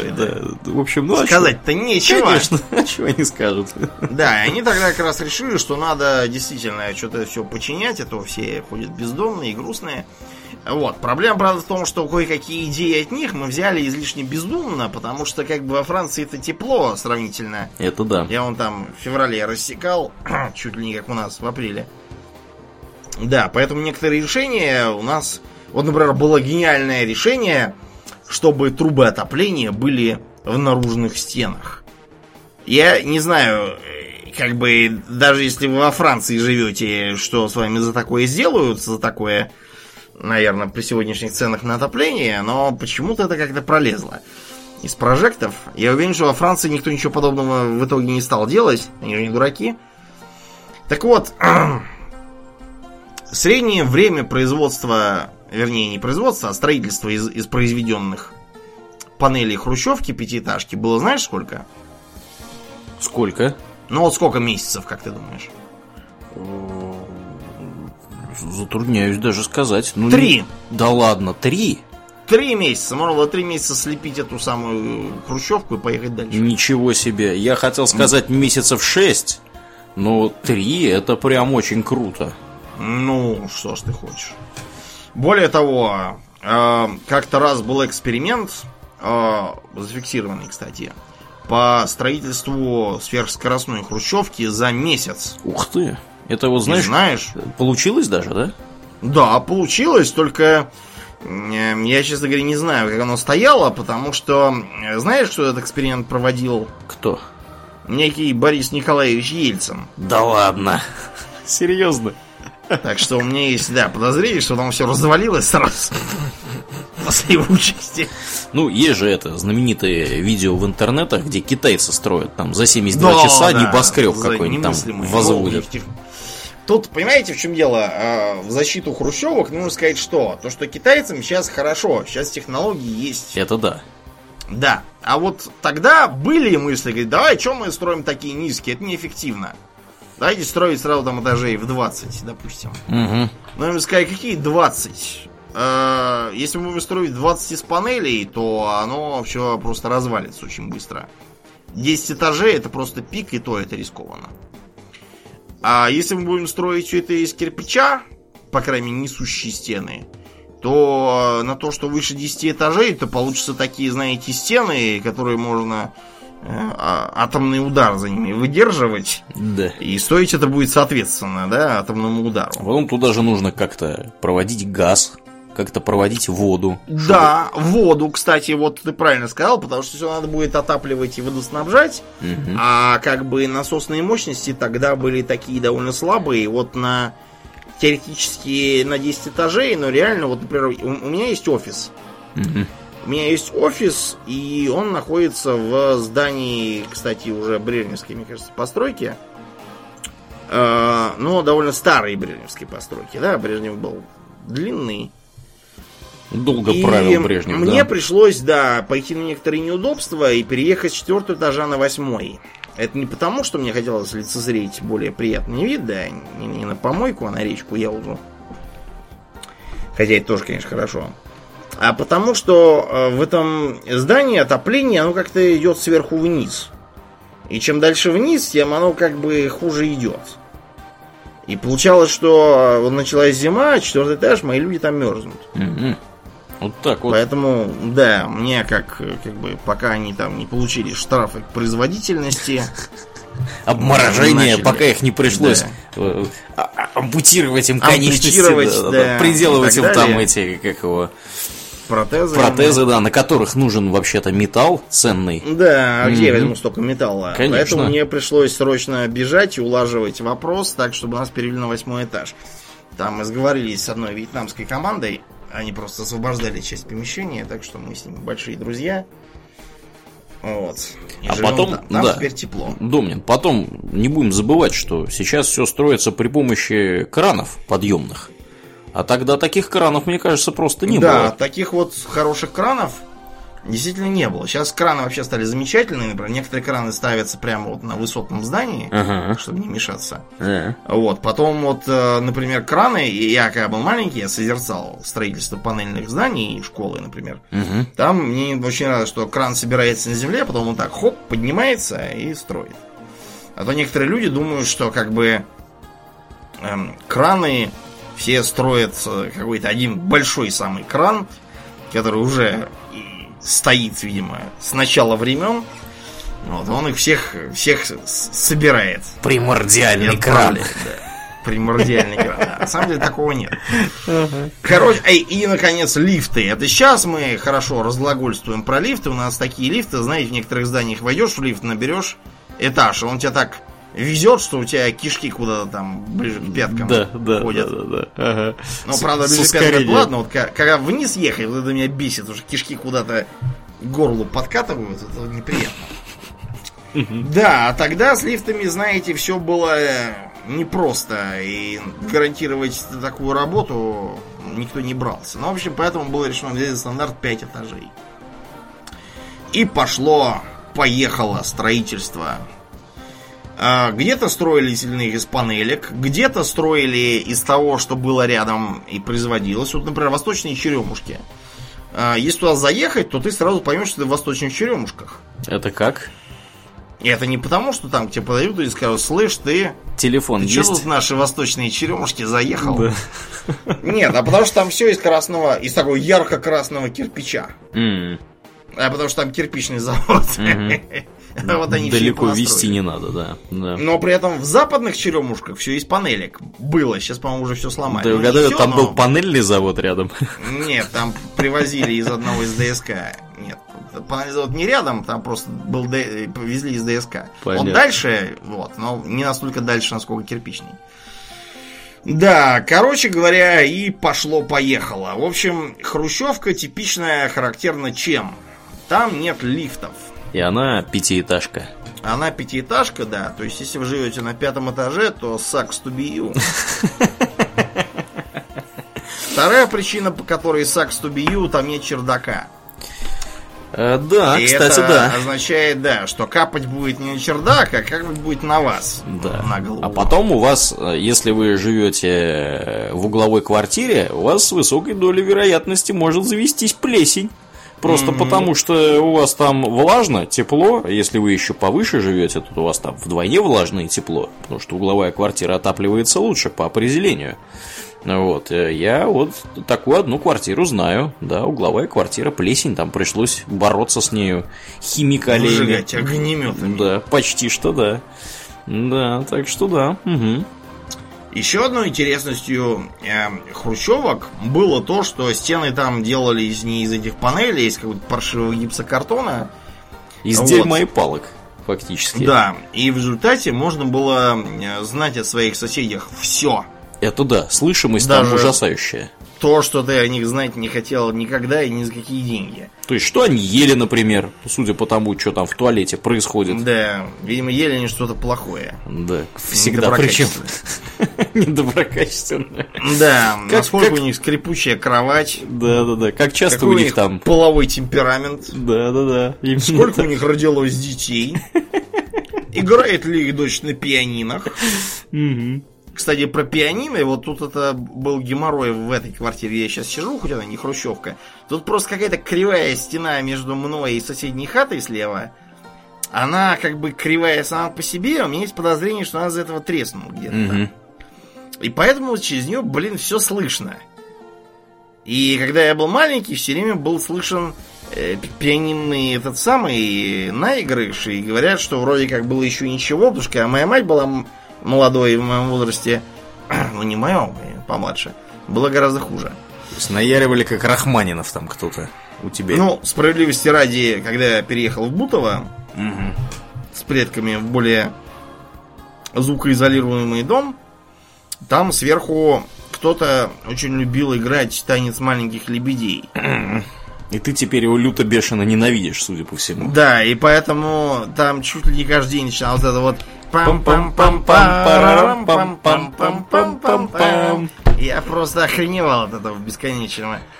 В общем, да. И от этого говорят, говорят, появилась народная традиция вешать на стены что? Ковры. Ковры, да. Поэтому сейчас считается, что вешание ковров на стену это фу какой мавитон Да. и Совок. так далее. Ну, я на самом деле не согласен с тем, что прям вешать э, любые ковры это мавитон. Если бы я вот эту вот дрянь выкинул отсюда, которая тут висит бабушкина, вот, и повесил какой-нибудь красивый ковер такой, знаете, черный, с зеленым такой, изумрудный. Там, Черный, тигр. черный ковер. Ну, я тебе скажу еще вот что. С коврами э, тема же какая. Если ты въезжаешь в квартиру, в которой голые стены и ничего нет, то у тебя там Тебе будет грустно. эхо там у тебя будет. Ну, грустно-то да, это, это да. будет. Вот, и как бы подкасты, например, записывать тебе будет сложнее, потому что у тебя там Как-то будет- раз мы так и делали, кстати. Мгм. у тебя там будут разные неприятные звуки. Звучало, я как будто сижу в колодце. Да, да, да, именно. Ленсом и беседует сверху. Да, да. Эй, ну что там? И, естественно, когда у тебя с одной стороны ковер, с другой стороны какая-нибудь там венгерская стенка или польская, или какая она там, черт его знает, э, Польская. где книжки стоят и всякое такое, да, у тебя польская, у И меня хрусталь. И хрусталь. Хрусталь забыл. Хрустит, да, вот. И в этом случае очень даже все живенько выглядит. Ничего нет, никакого звука колодца нету.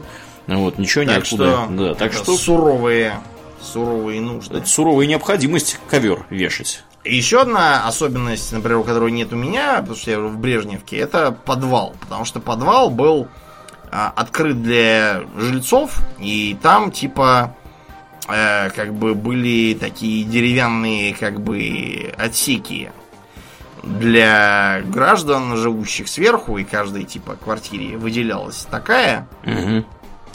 Вот, и они там хранили что-нибудь, типа картошку какую-нибудь или еще там чего-то такое. Дров уже не надо, потому что было паровое отопление изначально заложенное. Да, ну и выглядит это очень обычно следующим образом. Там либо деревянные такие перегородки, либо вообще такая сетка рабица. То есть там секция небольшая, которая на ключ закрывается, замок там можно повесить висячий. И у вас вот такое вот небольшое узенькое там помещение, пространство, куда можно свое добро зафигачить. Шведы, кстати, то же самое делают на самом деле. У них тоже есть похожего типа квартиры, тоже построены примерно в это же самое время, тоже есть подвалы. Народ там обычно хранит лыжи, велики, какую-то зимнюю всякую экипировку и всякое такое. Очень удобно получается иметь такую кладовку. Вот. Ну, у тебя, а у тебя есть кладовка в доме, в квартире в твоей? Есть кладовка? А, у меня есть стенной шкаф. Стенной Да. шкаф. Ага, понятно. Просто у некоторых бывает еще, знаешь, как бывает еще кладовка. Непосредственно маленькая такая комната. Э, Ну, я такое знаю, что бывает в крупных квартирах достаточно. Вот в моей, например, такого нету. У меня тоже есть стенной шкаф, но не кладовка.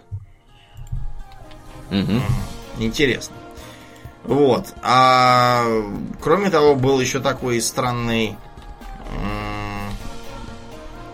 странный момент, как действительно такая как бы клетушка, комнатушка типа стенного шкафа, которая э, называлась в просторечии э, тещина комната. Тещина комната?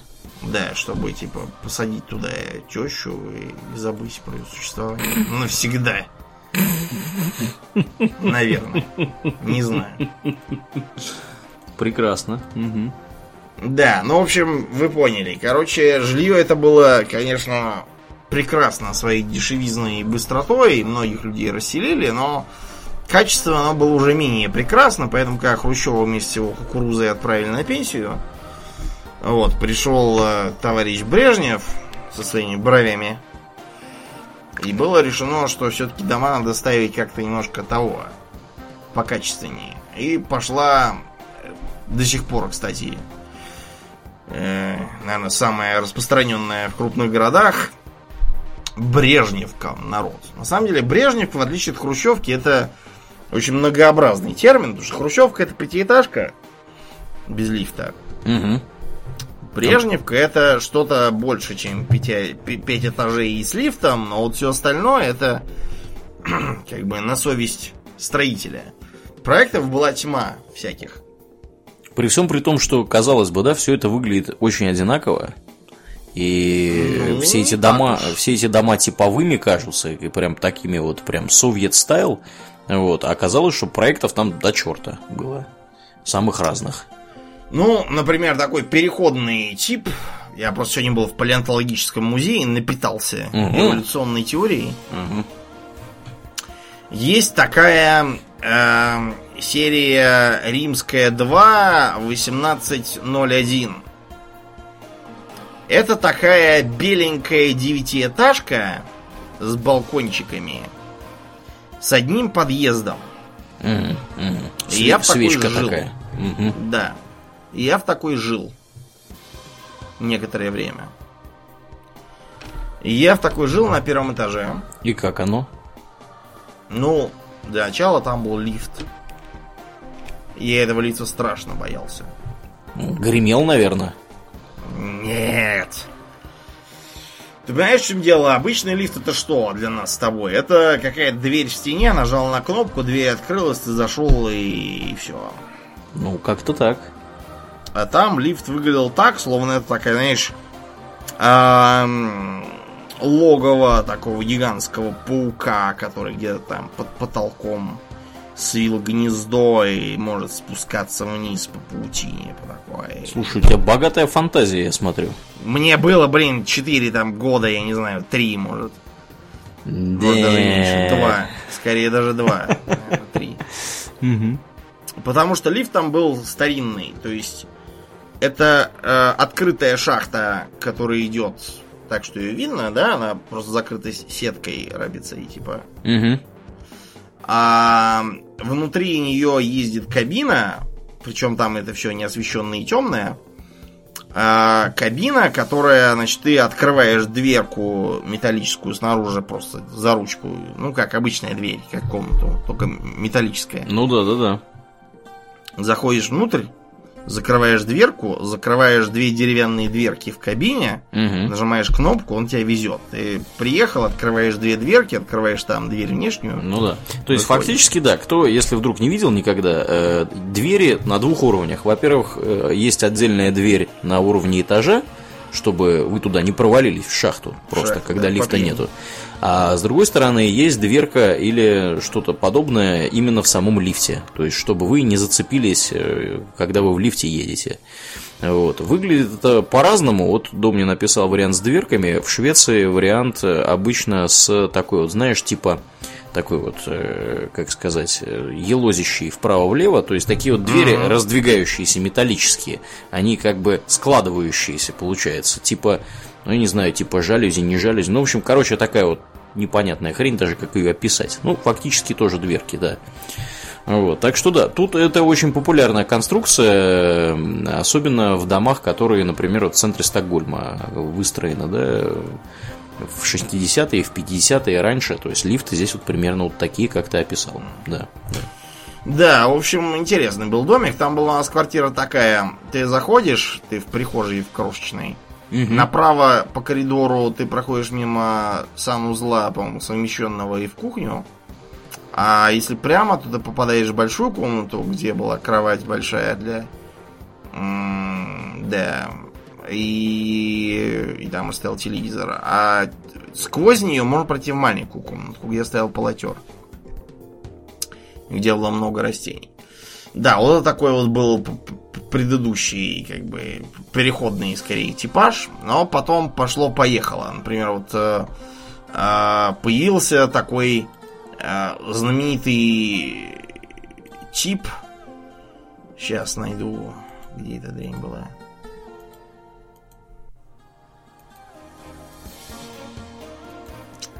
Потерял. Короче говоря, была такая м, серия домов, которая считалась за... У меня, например, в районе есть Мгм. ряд. Они обычно строились в м, центре квартала, потому что они считались вообще за такие козырные как бы здания э, с такими тоже с- свечками с э, одним подъездом там или с э, проходами э, с проходами спереди и сзади с такими вот можно было э, в них заселиться если ты был каким-нибудь там функционером или родственником, или там служивым каким-нибудь. Ай, господи, как же они назывались-то? Что-то я потерял. Ну, в общем, да, такие знаковые дома, я думаю, их видели все, кто... Они, сколько там, 12, 12 этажей, по-моему, у них. Солидные такие. Мгм. Я как-то раз... Такие у нас, например, вот в районе Строгина. Строгино, извините. Строгино. Со, со. Строги, да, строги Да, там. из, из Квейка, да. Полезли в голову.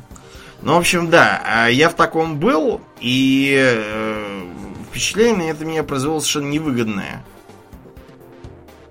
Потому Почему? что Мгм. я захожу, а, это как будто римская 268, по-моему. Какой-то такой дом. Или нет, не совсем. Похож, но не совсем такой. В общем, вы чувствуете, да, у него там огромный сейчас список этих э, домов, и он у них пытается разобраться, Короче, да, ничего не получается, потому что их чертова единая туча. была, единая была лестничная клетка по центру Мгм. и четыре лифта, по-моему. Я, в общем, поднялся, я был курьером, тогда я как раз передал передал пакет какому-то черному парню, который вышел. Мгм. Вот, и он, сволочь, зажал мои чаевые. Вот козлина. Потребовал сдачу, да. Ну, в общем, я, честно говоря, был уже без сдачи рад оттуда убраться, потому что, честно говоря, что-то этот дом мне не очень понравился. Там Со строгами был. тебе не хотелось бороться в случае Да, чего. выглядел он как какое-то натуральное гетто, и что-то, да, у меня большого доверия не вызвал совершенно. Мгм. Да, поэтому я оттуда как-то решил смазывать лыжи побыстрее. Да, но вот э, в основном у нас народ, где я обретаюсь, он живет в э, домах, например, серии 1 дефис 515. Есть такое, девятиэтажки с балконами с одной стороны и с окнами с другой. Таких полно в Чертаново, Кунцево, Солнцево, э, Тушино, Нагатино, Конькова. Короче, в общем, вы поняли Мгм. все про те места, где, где такие есть. А вот, например, неподалеку от метро, и вот где мы с тобой э, в Бутове гуляли по центру, там есть 22-этажные такие дома э, серии КП, то есть компоновочные объемно-планировочные элементы. Это- Не знаю, зачем такое сложное название, Да. факт то, что это считалось тоже за такие буржуйские дома. Мгм. Вот там, где это в Бутове были, в центре квартала, там они обнесены забором, них там своя парковка, своя площадка. Быдло не пускают, если что. Ну и в целом дом такой более солидный как-то с виду. Прикольно. Да, вот мои предки живут в типовом П-44, таком простеньком панельном доме с большими балконами и, читай, лоджиями и облицованными плиткой. Небогато живут. Да, не богат. Зато там есть грузовой лифт. Вот э, в моем, например, да, в нем лифта нету в моей девятиэтажке для грузов. Приходится все на своем горбу таскать. Ну, благо, что не очень высоко. Да, благо я не слишком высоко живу, и то хорошо. Да, вот. А еще, например, такой дом, как у меня, известен тем, что у него в одном из подъездов всегда на одну квартиру меньше, чем во всех. Ну, а почему? Потому что на первом этаже вместо двери в одну из квартир а, стоит э, шкаф электрический. Мгм. И поэтому другая квартира пятикомнатная из-за этого. К ней Ага. присоединяются комнаты от той, которой, в которую был бы вход. Прикольно. Да, поэтому вот когда в моем подъезде такой сгорел, я был весьма недоволен, как вы помните. Мгм. Было такое, да. И последнее, что мы сегодня хотели бы сказать, это упомянуть коливинги. Каливинги? Да, коливинг. Это как бы такая общага-коммуналка, типа вот как в 20-е годы предполагалось сделать. А, но только стильно, модно, молодежно. Как пишут на сайтах, которые все это пропагандируют, это своего рода инкубатор, где молодые умные и творческие люди живут и взаимодействуют. Обычно в коливинг-центрах есть удобные рабочие зоны и обеденные залы. то еще множество единомышленников. Можно с головой уйти в проект и быстро прогрессировать. Вот, и там все типа очень дешево, и то, то и все. Так это, ну, погоди, пос... это каливинг или это кошеринг какой-нибудь, я не знаю. Нет, это каливинг, где типа жить надо. Ага. Комнатки сдаются маленькие. Вот, например, в Москве у нас, я так понимаю, есть какой-то коливиум. Коливиум – сообщество энергичных, креативных и образованных людей из разных стран. То есть, короче, понятно, из каких стран там будет половина людей. Я вас поздравляю с такими странами. Угу. Эм, давай возьмем цены. Тут цена дана не просто так, а типа в сравнении э, с новой современной квартирой 40 квадратных метров и с дешевой квартирой на 40 квадратных метров. Это, кстати, очень маленькая квартира. У меня не 40, а Сколько у меня? 70 квадратных метров? Какая-то, блин, что это за квартира? Это какая-то келья в монастыре. Мне кажется, у тебя не может быть 70 квадратных метров. Ну, может, 60. Нет, у тебя 50 с копейками, я тебе скажу ну, по ладно. секрету. Так что не так уж сильно она отличается от 40. Ну, а, хорошо, значит, выкинем, выкинем кусок моей квартиры, да. то же самое. Да. Стоимость аренды, значит, за новую 60 тысяч, за дешевую 38. А Коливиум предлагает жить в коммуналке за 49 тысяч. Коммунальные платежи включены. А стиральная машина, сушилка есть. Еженедельная уборка включена, хостовары включены, супербыстрый Wi-Fi включен, укомплектованное место для работы включено, и так далее. В общем, за житье в коммуналке вы платите 50 тысяч, вот, а за житье в нормальной квартире платили бы 67. То есть вы уже видите, как, как выгодно жить в коммуналке. Угу. Вот. А еще там нельзя бухать. Я считаю, что все, такой коливинг мне не нужен. Да, это сразу в топку так, такой коливинг. Какая-то, да, какой-то странный коливинг, не хочу я туда ехать. Тут какие-то Э, чудо-картинки с какими-то хипстерами, которые чего-то там проводят, какие-то мастер-классы по нарезанию огурцов. А, авокадо, авокадо. В смузи они это все делают. Э. Так, стоп, тут нарисовано, что они, что куча э, красивых людей, какой-то негр с дредами, какие-то блондинки, они сидят и пьют явный алкоголь из... Нет, по-моему, это вранье какое-то. По-моему, там такого не будет. Что-то с алкоголем уже я вижу, что и интерьеры, мне кажется, какие-то слишком богатые на этой картинке, ничего там не будет. Подменили картинку-то. Да, короче, в общем, вы поняли, это просто такой как бы э, отпрыск от вот этого вот тренда, о котором мы уже говорили в после шоу, про то, что теперь э, прогрессивному человечеству внушается, что Э, очень круто это питаться жареными кузнечиками, носить одежду из переработанных мусорных пакетов, жить в коммуналке, ездить на велосипеде и считать, что ты очень крут. А вот, это такой способ э, борьбы с американской мечтой, в которую столько времени играли, что в нее даже многие поверили. И теперь непонятно, как им объяснить, что все это было обычным враньем. Да. В общем, у меня есть подозрение, что в Москве каливинги не взлетят. Не взлетят. По некоторым причинам, поскольку, да, несмотря на страшный жилищный кризис, найти дураков, которые будут платить за комнату в коммуналке с какими-то странными людьми столько же, сколько за, в общем-то, нормальную квартиру, однушку, или за или, или гораздо больше, чем за комнату с людьми поумнее, из которой можно бухать, кстати. Вот, я не думаю, что будет много, так что... Ну, вообще, да, конечно, вот это вот, то, что там пить нельзя, это сразу, мне кажется, это отметает. В в, да. Ну, э, с другой стороны, может быть, кому-то это интересно, если, если это предлагают, кто-то, наверное, там живет. Я так просто вот думаю. С еще более другой стороны, мне кажется, что если там разница совсем небольшая и пить нельзя, то люди просто будут жить в какой-нибудь, не знаю, трехгорке и ездить на работу оттуда. Э, в Москву. Мне кажется, что вообще-то все так и делают. Да, да, да, потому что, ну, транспорт, слава богу, развит. Э, всяческих там теперь понастроили электричек и всего на свете, я думаю, что проще, если нет возможности где-то жить э, в пределах МКАДа, жить где-то недалеко за этим самым МКАДом. Вот, и на работу добираться просто транспортом. Да. я так делал. Да. Так что да, и как-то вот я не, не вижу особой проблемы, хотя я лично, конечно, прихожу в ужас от одной только мысли, как я там обитался бы у вас, потому что я, как ты помнишь, имел удовольствие три месяца у вас там протусить, Э, да. Когда-то давным-давно, это было 11 лет назад, кстати, было.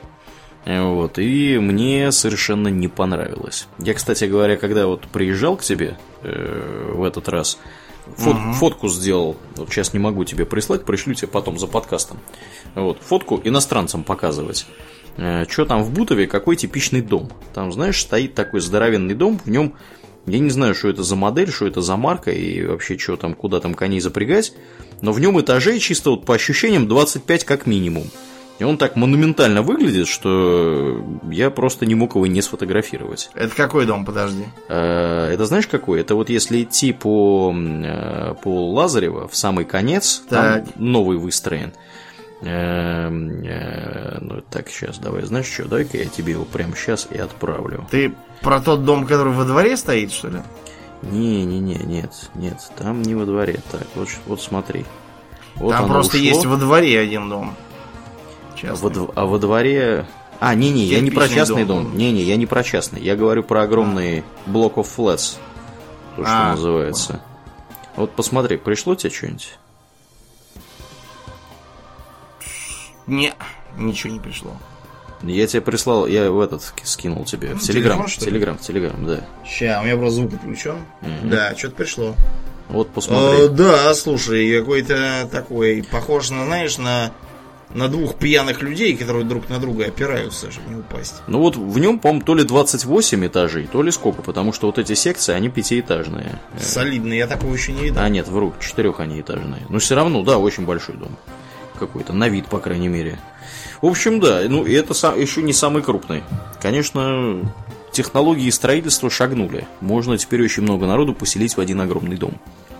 Да. Ну, да, я, честно говоря, склонен к житию в огромных домах больше, чем, чем огромнее, тем лучше. Да. Мир улей тебе подошел бы.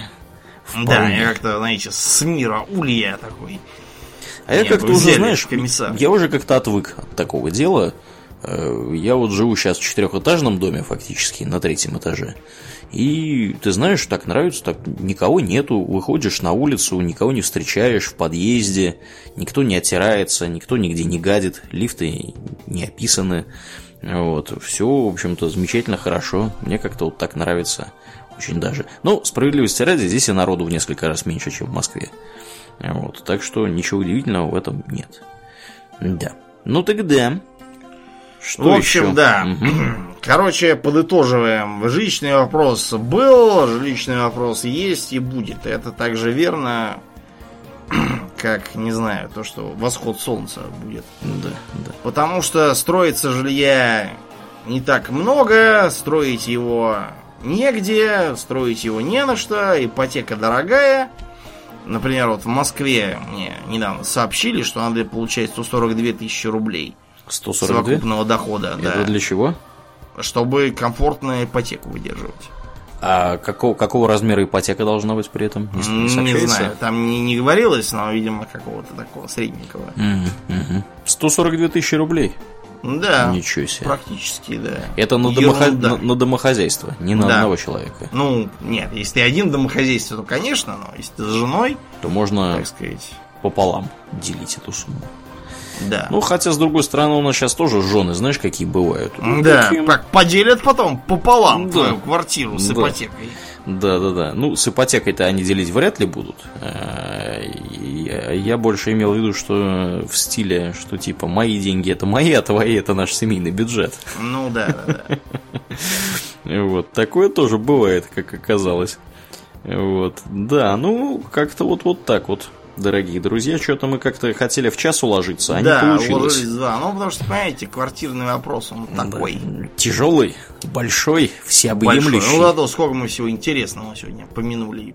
И, и, и Булгакова, Мгм. между прочим, и Гоголя, и всех. Да, Так что да. давай заканчивай, пока еще третий сейчас не наговорился. Да, будем на этом закругляться. Я напоминаю, дорогие друзья, что вы слушали очередной, судя по всему, то ли 37-й, то ли 38-й выпуск подкаста Хобби Токс Экстра.